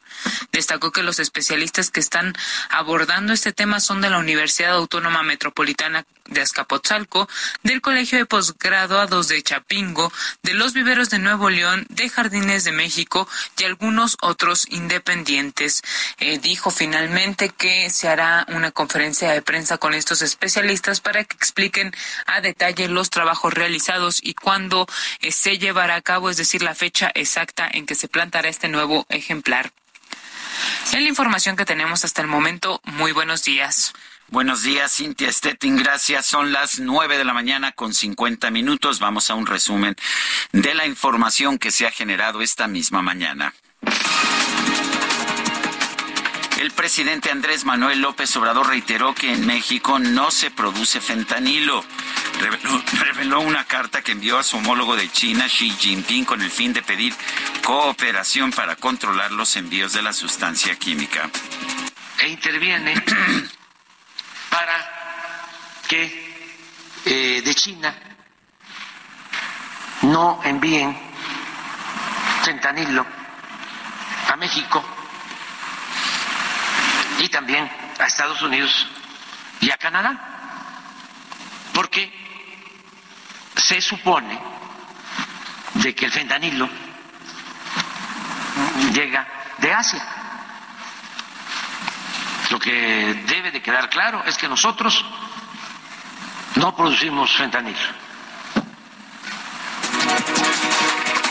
La Secretaría de Seguridad y Protección Ciudadana la secretaria de, Seguridad y Protección Ciudadana, Rosa Isela Rodríguez, informó este martes en Palacio Nacional que uno de los sobrevivientes de la matanza de 17 campesinos en Aguas Blancas ocurrida en 1995 obtuvo el pasado 30 de marzo su preliberación. Dice que están pendientes dos liberaciones más. Esta mañana el gobernador de Jalisco, Enrique Alfaro, confirmó que el doctor Fernando Petersen, titular de la Secretaría de Salud de Jalisco, ya lo dio de alta luego de que el pasado viernes tuvo que ser hospitalizado de urgencia debido a mareos que presentó en Casa Jalisco por la tarde. De acuerdo con el Instituto Filipino de Vulcanología y Sismología, este martes un sismo de magnitud 6.6 golpeó las aguas de la costa este de Filipinas, por lo que se activó la alerta de tsunami. Y miraba con mucho billete, yo también quería.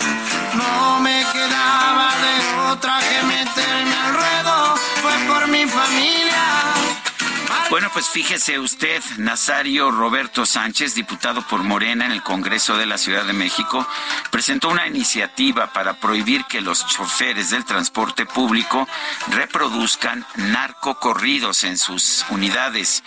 Esta propuesta señala que los operadores no podrán llevar aparatos de sonido encendidos con un volumen mayor a 60 decibeles. Además, quedará prohibido transmitir o reproducir material discográfico que promueva la cultura de la violencia o haga apología al delito. Porque todos comenzamos de cero, viejo. 53, Javier Ruiz está en las calles de la Ciudad de México. Javier, adelante. Hola Sergio Lupita, ¿qué tal? Excelente mañana. Y efectivamente nos encontramos ya en la Fiscalía Especializada de Antisecuestros en la colonia Gas aquí en Escapotzalco. Hace unos eh, instantes ingresó un convoy con cinco presuntos eh, personas que se dedicaban al secuestro. Ellos fueron detenidos la noche y madrugada del día de hoy en la zona de Nativitas, en Xochimilco, en un operativo por parte de elementos de la Secretaría de Seguridad Ciudadana. Hace unos momentos justamente ingresaron por esta avenida Jardín, donde pues justamente estarán rendiendo su declaración. A esto obedeció pues toda la munición de equipos de policías, principalmente equipos de inteligencia. Únicamente pues sí manejar sobre Jardín con bastante precaución, a menos del eje 3 norte y en dirección al circuito interior. La circulación se encuentra pues detenida, hay que salir con anticipación y no está de más también utilizar como alternativa el calzada Vallejo. De momento, Sergio Lupita, el reporte que tenemos. Pues muchas gracias, Javier Ruiz. Y se nos acabó el tiempo, son las nueve de la mañana con cincuenta y cuatro minutos, pero no se preocupe, nos escuchamos mañana en punto de las siete de la mañana. Hasta entonces, gracias de todo corazón. y las canciones en. No soy de aquí, ni soy de